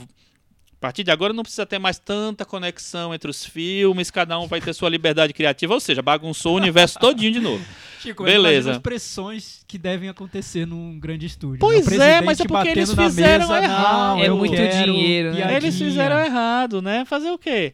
Enfim. Onde é que tá o Homem-Aranha aí nesse Eu tinha filme? outra Mas coisa não pra tem falar, eu Homem-Aranha esqueci. Cadê? Bota o flash aí pra fazer. Tipo, eu imagino que seja uma coisa meio tosca, porque nesse O mundo Cyborg, por é exemplo, é totalmente jogado, não tem, É. não tem nenhum Eu trabalho. Um ator fraco, um Eu ator queria. fraco. Cyborg, eu, já, eu fico revoltado porque o fraco. Cyborg eles inventaram. É, é- é sistema de cotas mesmo. É pra ter um negro na, na equipe, porque o Cyborg é de outra equipe, é do Novos Titãs. É outra coisa, não tem Nossa. nada a ver. É coleguinha do, ba do, do Robin, do. Enfim. Não, Cadê tinha, o Robin? não era Cadê pra o estar Robin? aí. o Robin? Cadê o Que Robin? fim levou o Robin, Vinte diria a anos. música. 20 anos é, o Batman tá combatendo o crime, não tem Robin nenhum. Como é que vão fazer o filme do Novos Titãs? Chama todo Não mundo dá, e não né? chama o Robin. Se eu fosse o Robin, eu ia estar pé da vida com o Batman. Já deve chama tá. até o Podia ser o Matt Damon, o Robin, hein? É, Ia ser legal, hein? Ah, seria ótimo. Matt tem idade tá pra sem isso, viu, Robin? Dirigido pelo Gus Van Sant, né? Maravilhoso. É, enfim, Meta Varanda. Vamos pro Beta Varanda agora? Chico, você já adiantou sua nota ou você vai... Eu vou dar 5,5. 5,5 de Chico Firman. Eu vou dar 4,5, Thiago. Eu vou dar 3. O Thiago deu 3. Cinco. E a Cris deu 5. Michel, você E tá eu- usando calculadora agora? É porque eu tô sem a minha planilha e tem Cadê muita o- vírgula. Cadê o X-Shell? É, É que Shell tá ele, com a crise ali, ó. ele perdeu a. Esses caras zoando, travou meu calculador, errou as contas, E tá já, uma já festa temos aqui. copyright do Excel. Nossa, Excel. antigamente, gente, Excel. gente, mudou muito, porque antigamente era de cabeça, não É, precisava nem fazer é tudo nada. errado. É porque antigamente não tinha. E aí vinha um Não tinha, convidado. não tinha vírgula, não tinha Ah, 4,5, ah, 3,5. verdade. Aí eu Ah, conseguia não, mas fazer a antigamente conta. era semana passada até. Não, mas aí tinha planilha do Excel. 45 Entendi. do Metavaranda. Caiu da varanda, caiu. Ah, caiu. Não teve Superman caiu. ressuscitado Não. e sem bigode pra Mas tá maior a nota gente. do que o Rotten Tomatoes, hein? Tá melhor que verdade. Rotten Tomatoes. É. Pra vocês verem que a varanda tem um coração de mãe, né? Quando o assunto é filme de super-herói. Vamos passar agora pra outros super-heróis, os super-heróis da vida real, essa, Ah! essa juventude. Meu Deus. Filhos de imigrantes na França, esses são os verdadeiros heróis desse- da humanidade. Esse é o clichê. Agora o Michel falando de cinema de arte. O coração abriu, gente. Vamos aí, ver, vamos aproveitar. É, a trama, filme dirigido pelo Laurent Canté, que gostamos de Laurent Canté, diretor de A Agenda, Entre os Muros da Escola, que ganhou a Palma de Ouro, e Em Direção ao Sul, entre outros. Retorno a Ítaca. Retorno a Ítaca. Eu, eu depois de, de ter visto a trama, eu fui é, no IMDB e, e percebi que eu vi quase todos os filmes dele. Tenho opiniões bem divididas, viu? Eu gosto de alguns, de outros nem tanto.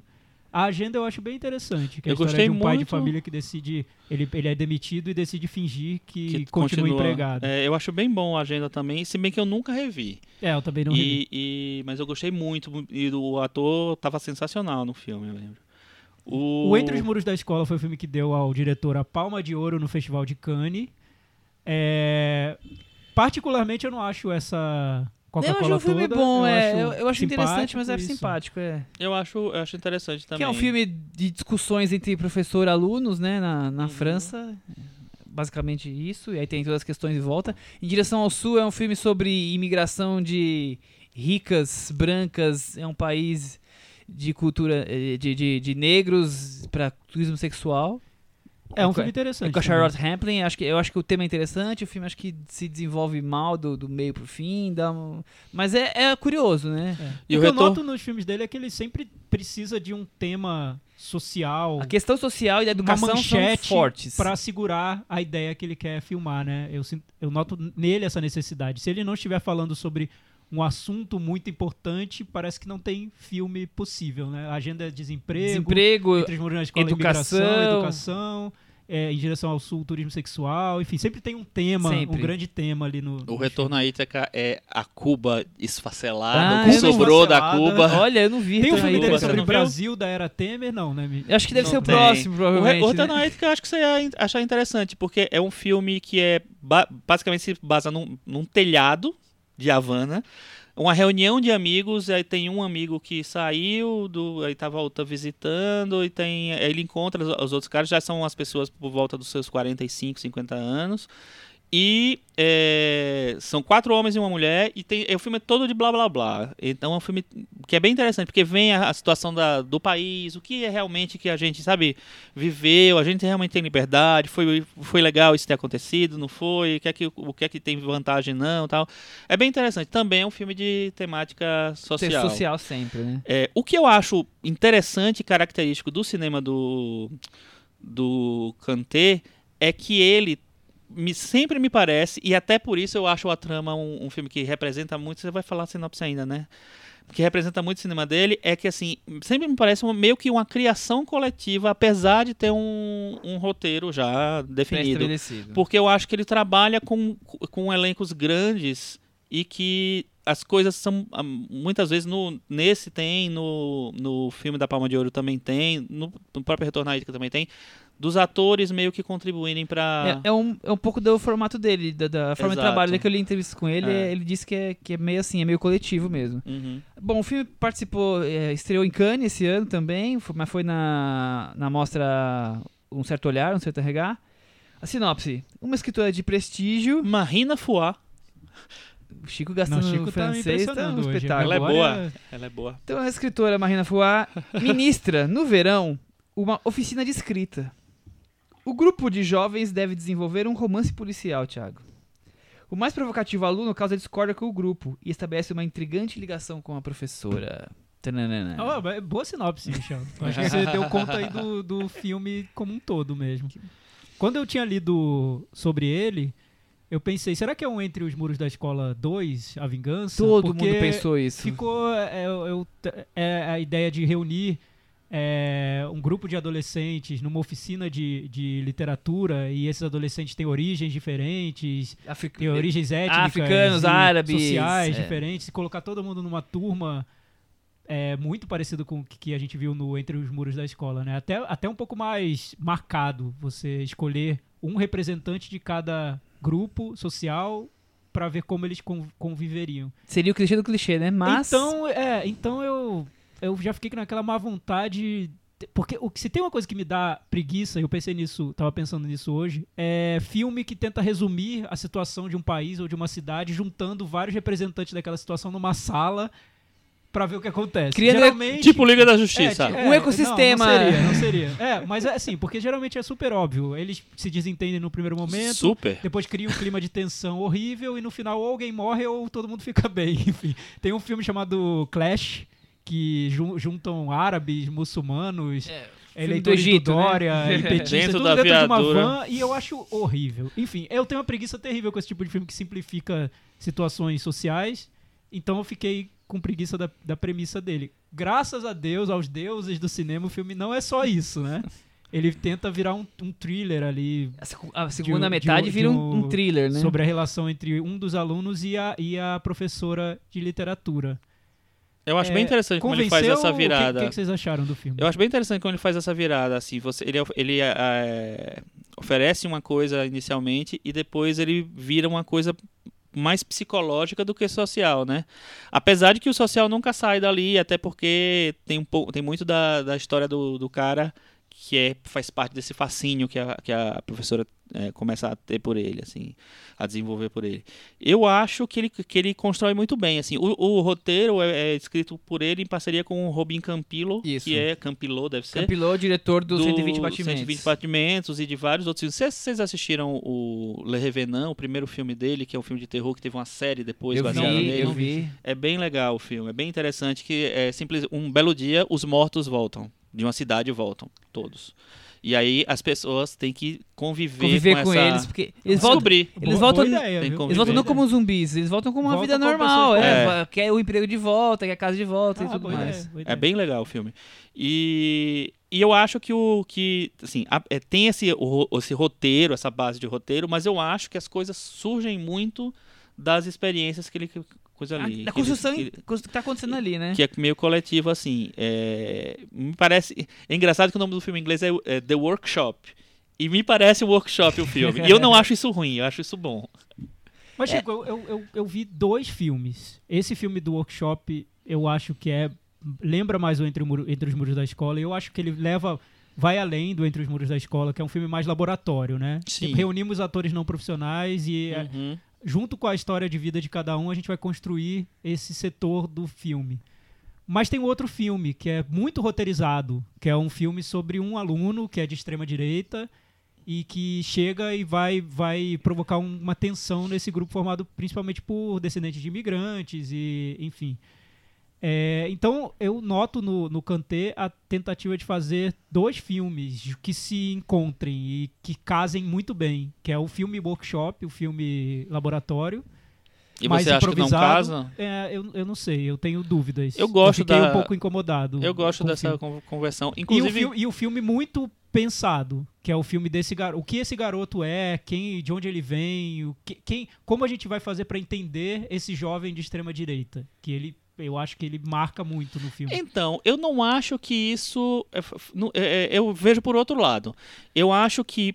Primeiro, o que, o que mais me, me interessa no filme é que, assim, se fosse só um filme de workshop, ele podia ficar ser um filme bem chato e bem desinteressante, assim. Porque em determinado momento ele ia virar mais do mesmo ali.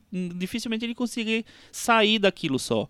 É, eu gosto de que de- dele ter essa outra coisa, dele ter essa fazer essa virada. E eu acho que apesar de ter essa coisa do é, talvez seja, um pouco clichê a construção do personagem, é, não é nem, eu nem olhei tanto para a construção do personagem, mas por aquela personagem da, da escritora, da professora, é, é, sei lá, a construção dessa, desse interesse dela pelo, pe- pelo personagem. Até que ponto vai aquilo, sabe? Eu nem. ol- é, é, o personagem em si, acho que ele é meio básico, Mas, assim. ele, mas ele guia o filme. Não, ele Ele guia. guia, a segunda parte ele guia, com Não, certeza. ele- Não, não, ele- a é. segunda, né? ele guia. É, do também, filme, mas ele- ele, é o ele causa, principal. Não, ele guia. Eu, eu, eu gosto, eu gosto da, da- das discussões que ele provoca, no- sabe? Se- de- dele ser o, o cara que chega e, e destrói e todo mundo odeia É, aquilo. ele- ele Mas eu gosto- Cada discórdia. Eu acho mais legal ver como a- a- a- ela, ela começa a se interessar por aquilo, até que ponto vai aquilo, é, o que é que vai se, no que é que vai- aquilo vai se transformar. Isso me deixou muito fisgado pelo Eu, filme. eu acho curioso, primeiro, na primeira, no primeiro ato, é, é como os jovens encaram todas as questões sociais que o filme está discutindo ali. Então, desde o ataque do Bataclan, a, a questão do local que fechou lá na, na cidade há 10 anos. E O estaleiro. estaleiro, onde se perdeu os empregos, até a questão dos imigrantes. Eu acho que, que é, nós estamos tendo a visão do jovem, como se fosse ali um programa livre do Serginho Groisman rolando ali como, como um workshop no, no meio. Ah. Eu, eu acho curioso. E a segunda parte, eu acho que o filme se transforma naquilo que eles estão querendo construir na primeira. Exatamente. É, um, é um, uma, uma oficina sobre criar um, um livro, e a segunda parte é quase esse livro que está acontecendo, um thriller policial. É, e isso acho- me, achou, me, me achei int- intrigante, sabe? E dá essa virada no filme. E eu acho que ele consegue fazer uma coisa muito tensa. Se a primeiro, primeira parte é quase solar ali, debaixo de na sombra, discussões. A segunda parte começa a ficar escuro, tem imagens deles na do, do, do- esse menino na praia com os amigos ah, de noite, as cenas são mais noturnas, tem muito plano contra plano de suspense, assim. Eu acho que ele consegue transformar. Eu entendo o Thiago dizer que parece que são dois filmes que não se encaixam, mas eu senti que ele fosse como a continuação do que eles estavam querendo construir, Ah, como se fosse É- quase é- o, o ele é livro deles. metalinguístico, É, né, mesmo, exatamente. exatamente. Talvez É, pode... eu, eu noto a metalinguagem. Eu, eu concordo. Eu, eu acho super interessante. Apesar de que a trama que eles estão escrevendo nada tem a ver com, Com essa trama que eu- o que eu filme falei, vai sim. desenvolver na segunda Sem parte. dúvida. É, são duas coisas totalmente diferentes. É, so- é- é- o, o que eu, o que eu vejo é que me interessa mais no filme é porque eu acho que é é interessante um filme que traz muitos personagens, muitas discussões, muitas questões. Pra cada espectador ele vai vai Tem uma interessar reação. de uma maneira. É, o que me interessa mais no filme é como ele desenvolve esse personagem de extrema direita, que é um personagem que pra França dos dias de hoje é é, é o personagem em discussão, né? Quem é esse jovem que pode entrar numa casa de show e matar todo mundo? Quem é? É ele é francês, ele não é necessariamente alguém que tá vindo de outro país, quase nunca. Ele né? não é do Al-Qaeda. É, ele não é o típico religioso da Al-Qaeda, ele geralmente é um jovem que tá perdido no mundo e que, de certa forma, se deixa levar por essas ideias e comete um crime horrível. Quem é esse jovem? Eu sinto no filme uma tentativa do Kanté de, de responder ou de se aproximar dessa pergunta de quem é esse jovem.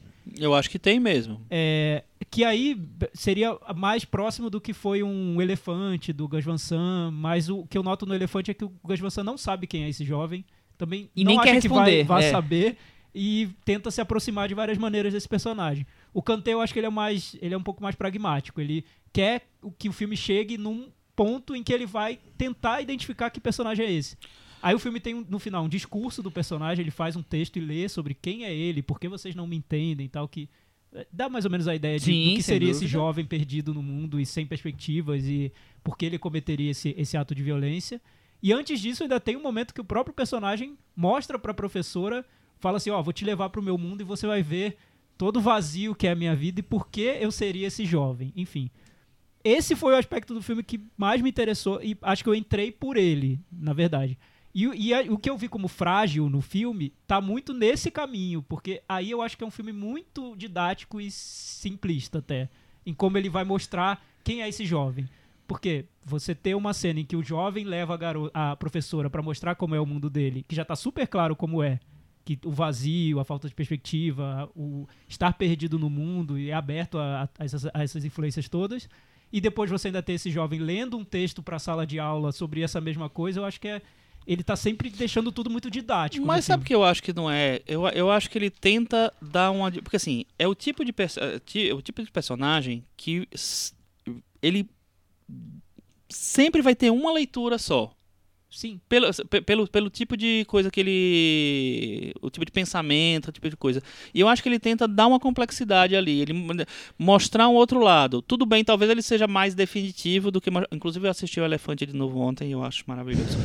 É, e eu, eu, eu acho que talvez ele deixe as, as coisas muito claras ou claras demais tal. Mas eu acho que esse esforço dele, dele querer dar uma outra dimensão para um, pra um tipo de personagem que só vai ter um tipo de leitura, eu acho bem interessante. É, um- fazer um paralelo bem louco, assim, mas assim, tem a ver. Vocês não viram o filme, vocês- depois a gente pode falar mais sobre isso. Mas é, é como o, filme, o, o personagem do, do Daniel de Oliveira no filme novo da Carolina Jabot, Aos Teus Olhos.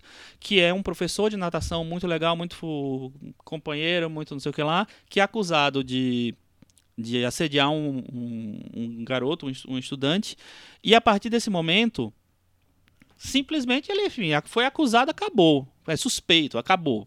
É pra ele. Acabou o mundo. Acabou o mundo, você não tem, não, não tem outra visão. E ao me- o tempo inteiro ela tenta mostrar uma, uma outra visão. Que a, nem é defender, mas é mostrar que o personagem tem, tem uma outra. pode ter uma outra leitura. Eu acho que o, o Kanté faz um pouco disso, assim. Porque é o tipo de personagem que, a partir de- de- do, do momento que você descobre que ele tem esse tipo de ideia, você é, é muito difícil você mostrar um outro lado. Eu acho que ele tenta mostrar um outro lado que, que Eu- eu dá vejo- uma Eu complexidade vejo que ali. esse perso- personagem entraria no Nocturama, por exemplo. Agora, é, eu entendo a, a visão do Thiago. É, o personagem fica talvez didático pra, pra ser entendido, mas ao mesmo tempo também um pouco enigmático. Ele não consegue explicar todos os detalhes, mas o que lhe vem, vem martelado, né? Ó, eu mostrei a imagem, eu tive a conversa com a professora, não foi bastante, então eu vou fazer uma, uma redação que eu vou ler pra você conseguir É, entender não, todos o os meus é pontos. o, o diretor tem um ponto de vista sobre isso. É, tudo bem, não vejo problema nenhum, ótimo, maravilha. É bom que todos tenham um ponto de vista É o que eu sobre quero tudo. ver nos filmes, É né? eu O ponto de vista nos de alguém. Mas tem diretores que têm o ponto de vista que é o ponto de vista do é uma situação complexa demais até pra eu entender no todo. E aí entra pra mim Elefante e entra pra mim Nocturama, que são filmes que vão até certo ponto. Olha, identifiquei esses personagens, tô tentando me aproximar deles, entender o mundo deles, mas não vou conseguir chegar. Tem, tem um limite onde eu vou chegar. O Kanté, eu acho que ele toma uma po- posição de professor, sabe? Eu sei. Esse é o meu ponto de vista Uhum. essa juventude tá, tá sem perspectiva, eles, têm- eles vivem um vazio da existência. Ele vai para um caminho exi- existencialista mesmo, tipo Camus, Sartre, sabe? É, não existe o que fazer da vida e, e aí ele já- e o adolescente se apega a ideias de extremistas, de direita. O grupo dele de amigos também não tem nada o que fazer, sai, sai, na, sai na praia com arma à noite, camuflado. Ele quer ir pro exército, mas ao mesmo tempo ele não sabe. Enfim, essa Juventude perdida. Então eu acho que o Kanté tem, ele, ele tem um ponto de vista que ele, ele identificou o problema, ele sabe o que é e ele deixa isso pra mim explícito no Uhum. filme. É, não, não tanto o ponto de vista me incomoda, porque eu acho que é até, um, é até clichê. Muita gente já falou isso. Quem são esses jovens? São jovens sem perspectivas? Todo mundo já. É, é comum, desde o Bataclan se fala nisso milhões de vezes. O que me incomoda mais é a maneira como ele mostra. Porque aí eu acho muito professoral mesmo, muito didática. Então, eu tenho uma opinião é, diferente sobre a sua opinião. Porque é o seguinte, eu acho que realmente ele, é- ele tem uma coisa professoral. Eu acho que em todos os filmes dele ele tem, ele tem uma coisa de. A coisa da educação é muito forte de, sei lá, dele, né? vou dividir com vocês essa- i- isso. Mas eu não acho que ele é tão definitivo. Eu não acho que ele, que ele impõe uma Ah, eu visão. também- eu também não acho. Eu acho que tem uma, uma abertura para diálogo Eu, eu ali, acho que tem entendeu? um quê enigmático. Por mais que eu concordo que tem algumas, alguns pontos que, que ele tenta deixar bem claro no filme, como o Thiago tá levantando, eu acho que ele tem- ainda tem um quê enigmático, um quê do, do ser descoberto. E, e ficar nessa coisa meio inebriante me agrada. O, o que eu vejo como enigmático é como- quando ele começa a mostrar o personagem, que ele quer mostrar um personagem que é legal, que gosta de criança, que é simpático, que é gente boa, mas a partir de um momento do filme, ele só vai mostrar esse personagem vendo vídeos de, de, de pessoas de extrema direita, Ranzinza. no quarto dele sem fazer nada, brincando, brincando de arma com os amiguinhos, enfim. Discutindo com os alunos da classe e falando coisas extremamente violentas. Então ele vai direcionando esse personagem. Em nenhum momento nessa segunda parte do filme ele puxa o personagem pra algo extremamente bonzinho e simpático. Dócil Não, no meio do caminho. Ele, ele desvia e leva o personagem pro que seria negativo, nesse sentido da falta de perspectivas, né? É um personagem que gosta de nadar, no vazio, assim, uma vida é, que gosta de contemplar o nada, né? Quem não O gosta de vazio. nadar no vazio, né? Ainda mais pelado. Enfim, ó, é, tá, tudo bem, tá bom. Eu entendo. Aqui é, eu- é um tema que eu acho muito interessante, atual. Eu acho que o filme é oportuno, muito oportuno. É o tema do momento, querer entender o que o que tá acontecendo, né? Quem são essas pessoas que estão entrando no Bataclan e estão é, o- dirigindo caminhão e atropelando os outros no, no- em cidades super conhecidas, enfim. Só que eu sinto que ele, ele, ele, ele vai, vai ao, ao, ao, lugar, ao senso comum e estaciona lá. Ele não, não, não sai de lá. Ele chega ao senso comum, que é onde a gente já tá nessa discussão há muito tempo. E a primeira parte do filme, que eu acho que quando ele deixa os outros personagens discutirem, aparecem temas super interessantes que ele abandona. Por exemplo, o tema de o que é possível você discutir na ficção e na vida. Tem coisas que você pode discutir na ficção e não na vida? Tem cenas que você pode narrar na ficção como cenas ultra violentas, mas você não pode conversar isso com um amigo, que seria politicamente incorreto. Ele traz esse- essa questão assim, em cinco minutos de filme e deixa. É, não, ele não desenvolve Porque o que isso, é. interessa pra ele é essa trama da relação da professora tentando entender o aluno, porque ela tá escrevendo um livro que tem um personagem parecido com ele. Ela Mas quer é um entender. workshop, Thiago. Ele passa Não, por vários bem. temas que ele Tá não vai. Não, eu, eu, eu achei mais interessante Não, a mas eu entendo ele. Ele, ele gostou mais de um outro tema do que o Exato. que foi desenvolvido. É. Mas Exatamente. que ia ter vários, tinha que ter vários mesmo. E falando de um jeito mais objetivo, pra não ficar totalmente subjetivo no que eu me interessei e tal, como filme, cinema mesmo, construção de cinema, eu acho, eu acho simples. Eu Acho não, não vi simples. nada demais no filme. Vamos pro Metavaranda, Chico? Vamos. E aí? Dou nota 7. O Thiago também deu nota 7. Eu dou 5. Com isso, ele ficou com um pouquinho na frente do, do nosso querido aqui do Metavaranda, 63 Tá e bom, tá, tá bom, tá muito bem. bem. posicionado no nosso querido Metavaranda. A trama ficou. Lohan Kanté está convidado para Pode aparecer aqui. o Varanda Awards. Como ele vem assim. sempre na mostra, né? Então. Ele pode ser teve que aí, né? Ele teve aí lançando o filme. Recomendações? Chico? Vai ter uma mostra dos irmãos Males, que são os documentaristas que fizeram Grey Gardens, Gimme Shelter do, dos Rolling Stones e vários outros. Cacheiro Viajante, que é incrível também. É, na, na, Caixa- na, No Caixa no- Belas no Artes. Caixa Belas Artes, né? É, tem muitos filmes legais. Os horários não são tão bons assim, que são mais de tarde e tal. É Tem uma que é é, seis e seis e meia. é o último horário, né? É, 4 e meia, 6 e meia. No final de semana tem um pouco de mais sessões. É, mas vale a pena conferir. Principalmente o Grey Gardens, eu acho um filme incrível, um filme muito diferente de tudo. Considerado um assim. dos melhores documentários. Um dos grandes tempos, né? Documentários, mas o, o Gimme. Shelter, você já viu, Thiago? O Gimme ah, é Shelter? muito bom. É muito Sobre bom também. dos Rolling Stones. Exatamente. E o Cacheiro Viajante é um filmaço também, que é sobre vendedores que batem de porta em porta e tal.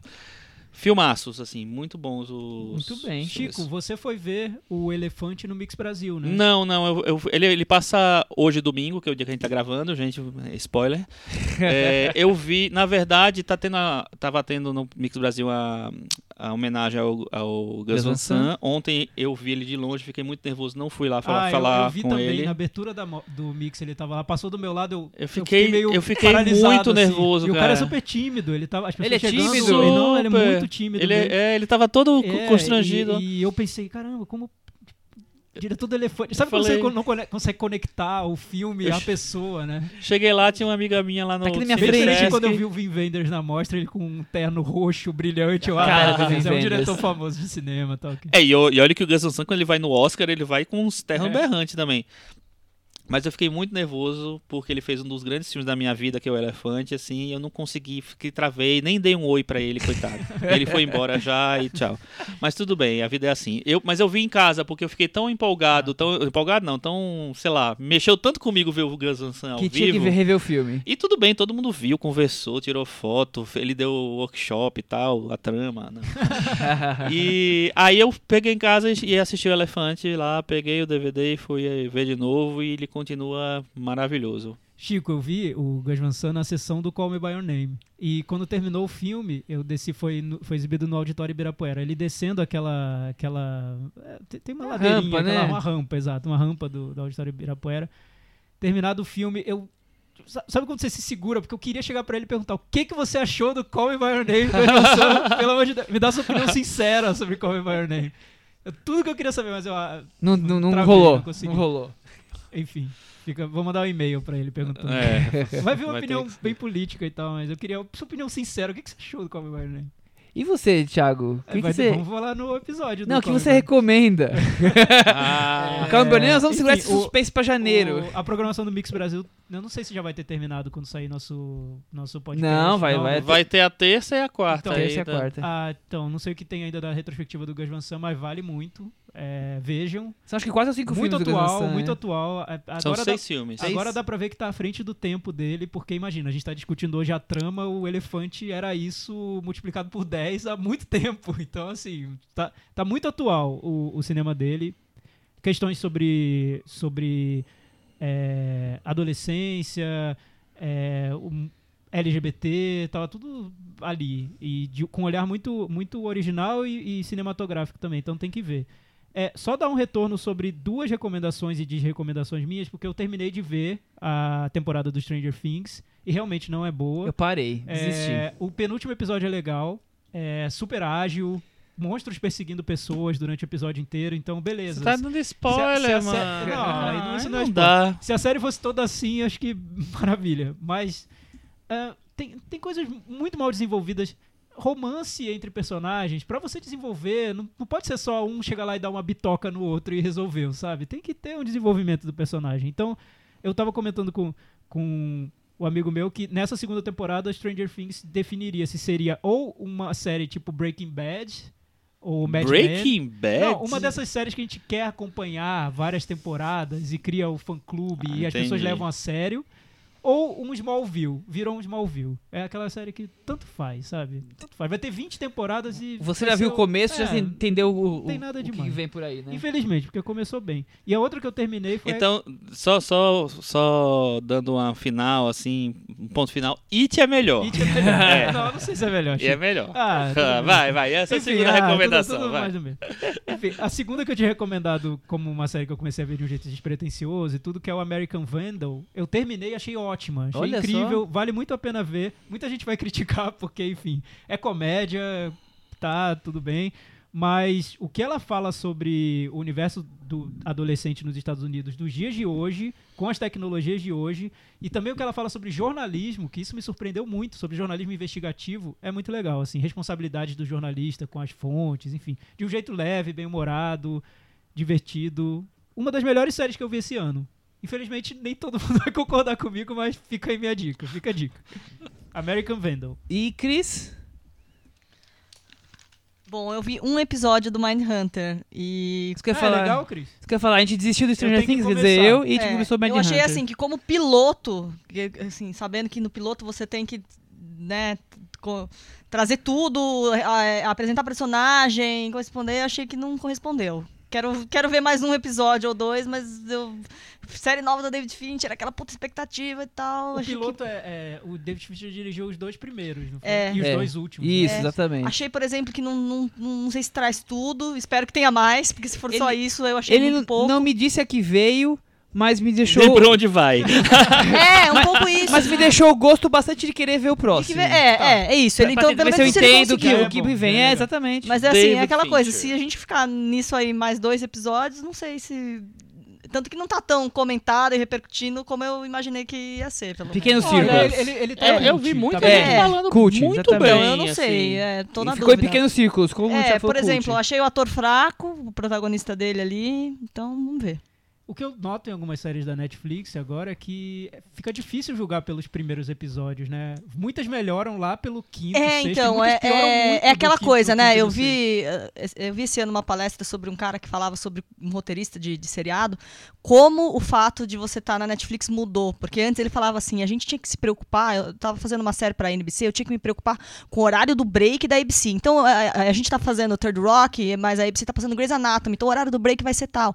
Então você tem que fazer um arco de história que você apresenta tudo e nos 15 minutos você tem que segurar o seu espectador que você vai cair pra break. Então, eles tinham uma logística. E ele conta que o piloto, o quão, como que o piloto é, você, o episódio piloto tem que ter uma- umas cartinhas marcadas ali, é quase matemático que você tem que fazer. Você tem que apresentar todos os personagens, a fazer com que a pessoa, né, compreenda qual que vai ser a história e, e fisgar o Netflix não necessariamente. Então talvez já seja isso, já seja um reflexo dessa Ele te necessidade obriga- de, de, de- é, de você querer se você mudar a dinâmica, de na verdade você só deixar uma coisa, um- é, uma coisa para você ver o próximo, não Mas, é, mas eu acho que o Netflix, principalmente em relação ao capítulo inteiro, porque assim, você, não- os capítulos já estão todos disponíveis, né? Porque na, na, É. na, na TV a cabo já tinha as, as séries inteiras, o capítulo inteiro. Assim, só que ele não, não tinha existia o próximo capítulo.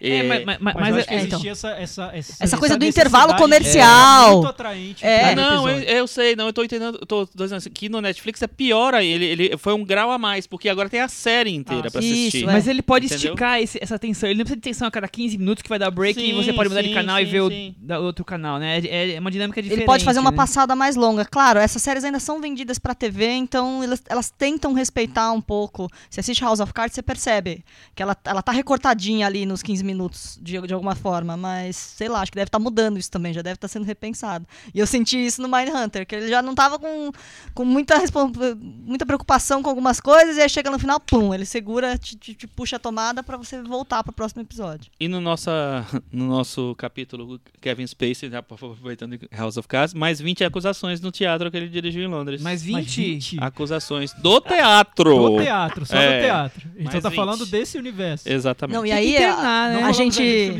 Diz, é. A gente falou do contrato do bigode, né? E aí também tem essa coisa, parece que estão revelando o contrato lá e estão na dúvida, porque não havia a cláusula de moralidade pro- parece que não existia no contrato dele, então como que nós vamos cancelar o House of Cards sem ele? Como que vai fazer com Ele é ele? produtor executivo, ele é Cláusula produtor- de moralidade. uma, uma possível cláusula de moralidade não existia no contrato dar do Kevin Spacey. Existe alguns então. Pra dar uma justa que, causa. Se vocês... Ah, tá. Exatamente, é. Ele não pode ser afastado por Não, esse é, por esse não, motivo, não é. poderia, é, não teria que encontrar uma, uma brecha ali, alguma Ele coisa teria do que ter contrato. matado os garotos, algo assim. Por exemplo, é, me- é E meio que isso. comido. Comido a Então, carne dos garotos. com o que aconteceu, até que ponto dá pra mudar o, o House of Cards? É, Tem que ser um spin-off? Ainda tá. Nossa, mas acabou Ainda sendo tá rolando. uma be- belíssima estratégia de marketing. Até eu tô querendo ver a próxima temporada do House of Cards. Não é? saber como vai Vai ser. acontecer, se né? tiver, se É. tiver um spin-off, se tiver o House of Cards, O- todo mundo quer ver. A série voltou à à mídia, né? É. A verdade é essa. Eu vou trazer aqui recomendações. Primeiro, caiu dois, caiu dois filmes nos streams faz algumas semanas e na correria acabamos escapando de, pelo menos, citá-los. Um é o Your Name, que é aquele animação japonesa que passou uma semana nos cinemas aqui do... Ah, caiu onde, Michel? Eu não... Agora, eu- depois eu checo e te falo. Eu esqueci, não tô com a Eu, anotação a- aqui. eu acho que, que tem no Netflix, Ah, se eu é? não me engano. Não, não, não é Não é Netflix. Os Netflix? dois que eu tô falando não são Netflix. É, é Look, é Apple, Ah, é porque eu vi no Microsoft. Just Watch que, tinha- que tinha entrado em algum Exatamente, lugar. alguma coisa assim. Um é o Your Name Não era no Netflix, cara. e o outro é O Segredo da Câmara Escura, que é Ah, eu do Kiyoshi Kurosawa. Kurosawa. São filmes diferentes que valem ser lembrados. E, Cris, Human Flaw, o filme dirigido pelo Ai Weiwei, que está nos cinemas aí, a gente foi ver esses dias. É um filme atual, né? Merece Super. recomendação? Então, é- é- merece porque eu acho que é uma questão que tem que ser vista, né? A questão dos refugiados, tal, super é, atualizado mesmo. Ele gravou agora, assim, 2016, Tem- tem coisa de 2017, ab- tem abril, tudo tem muito ali, recente e é. tal.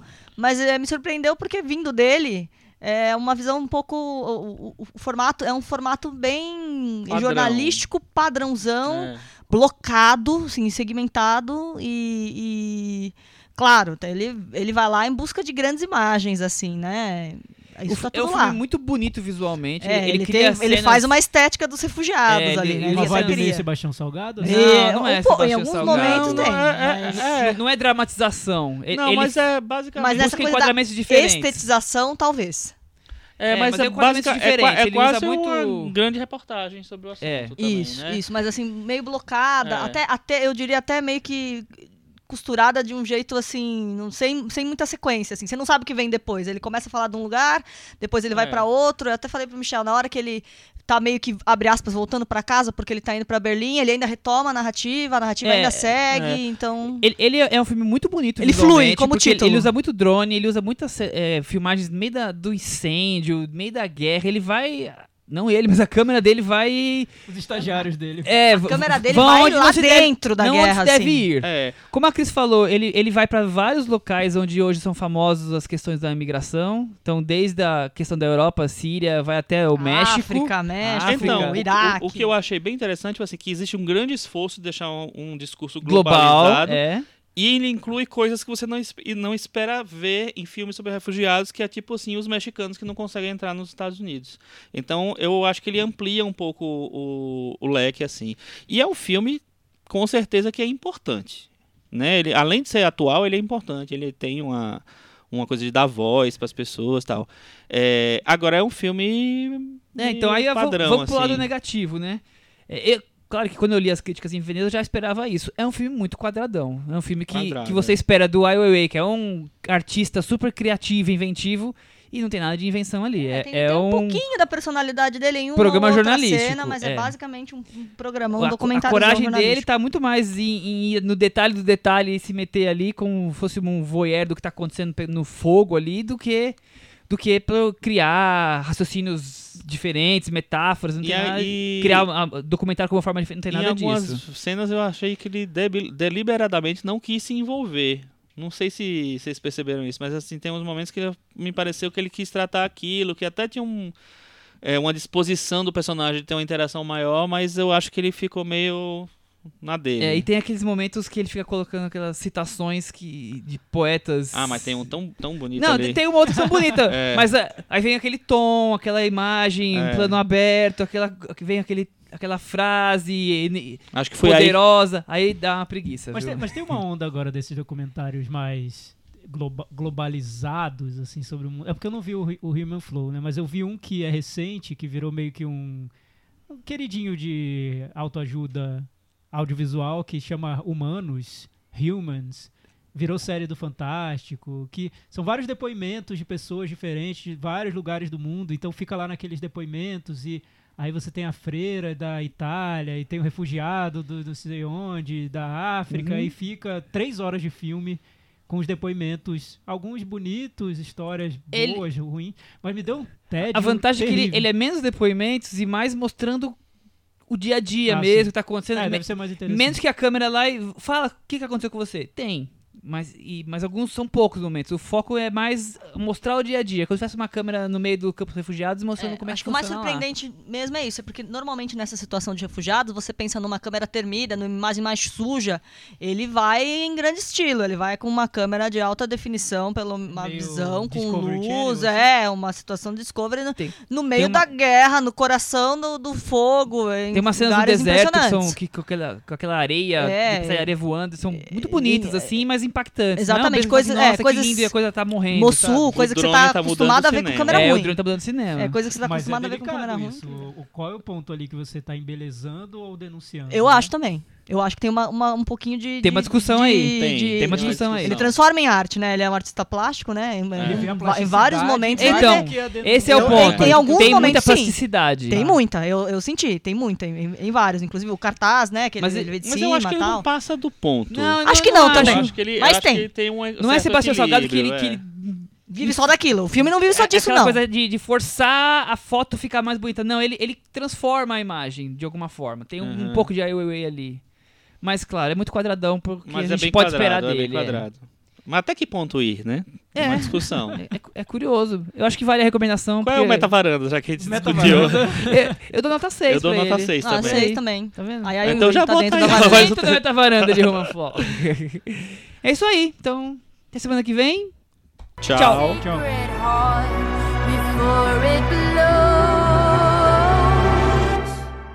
Everybody knows.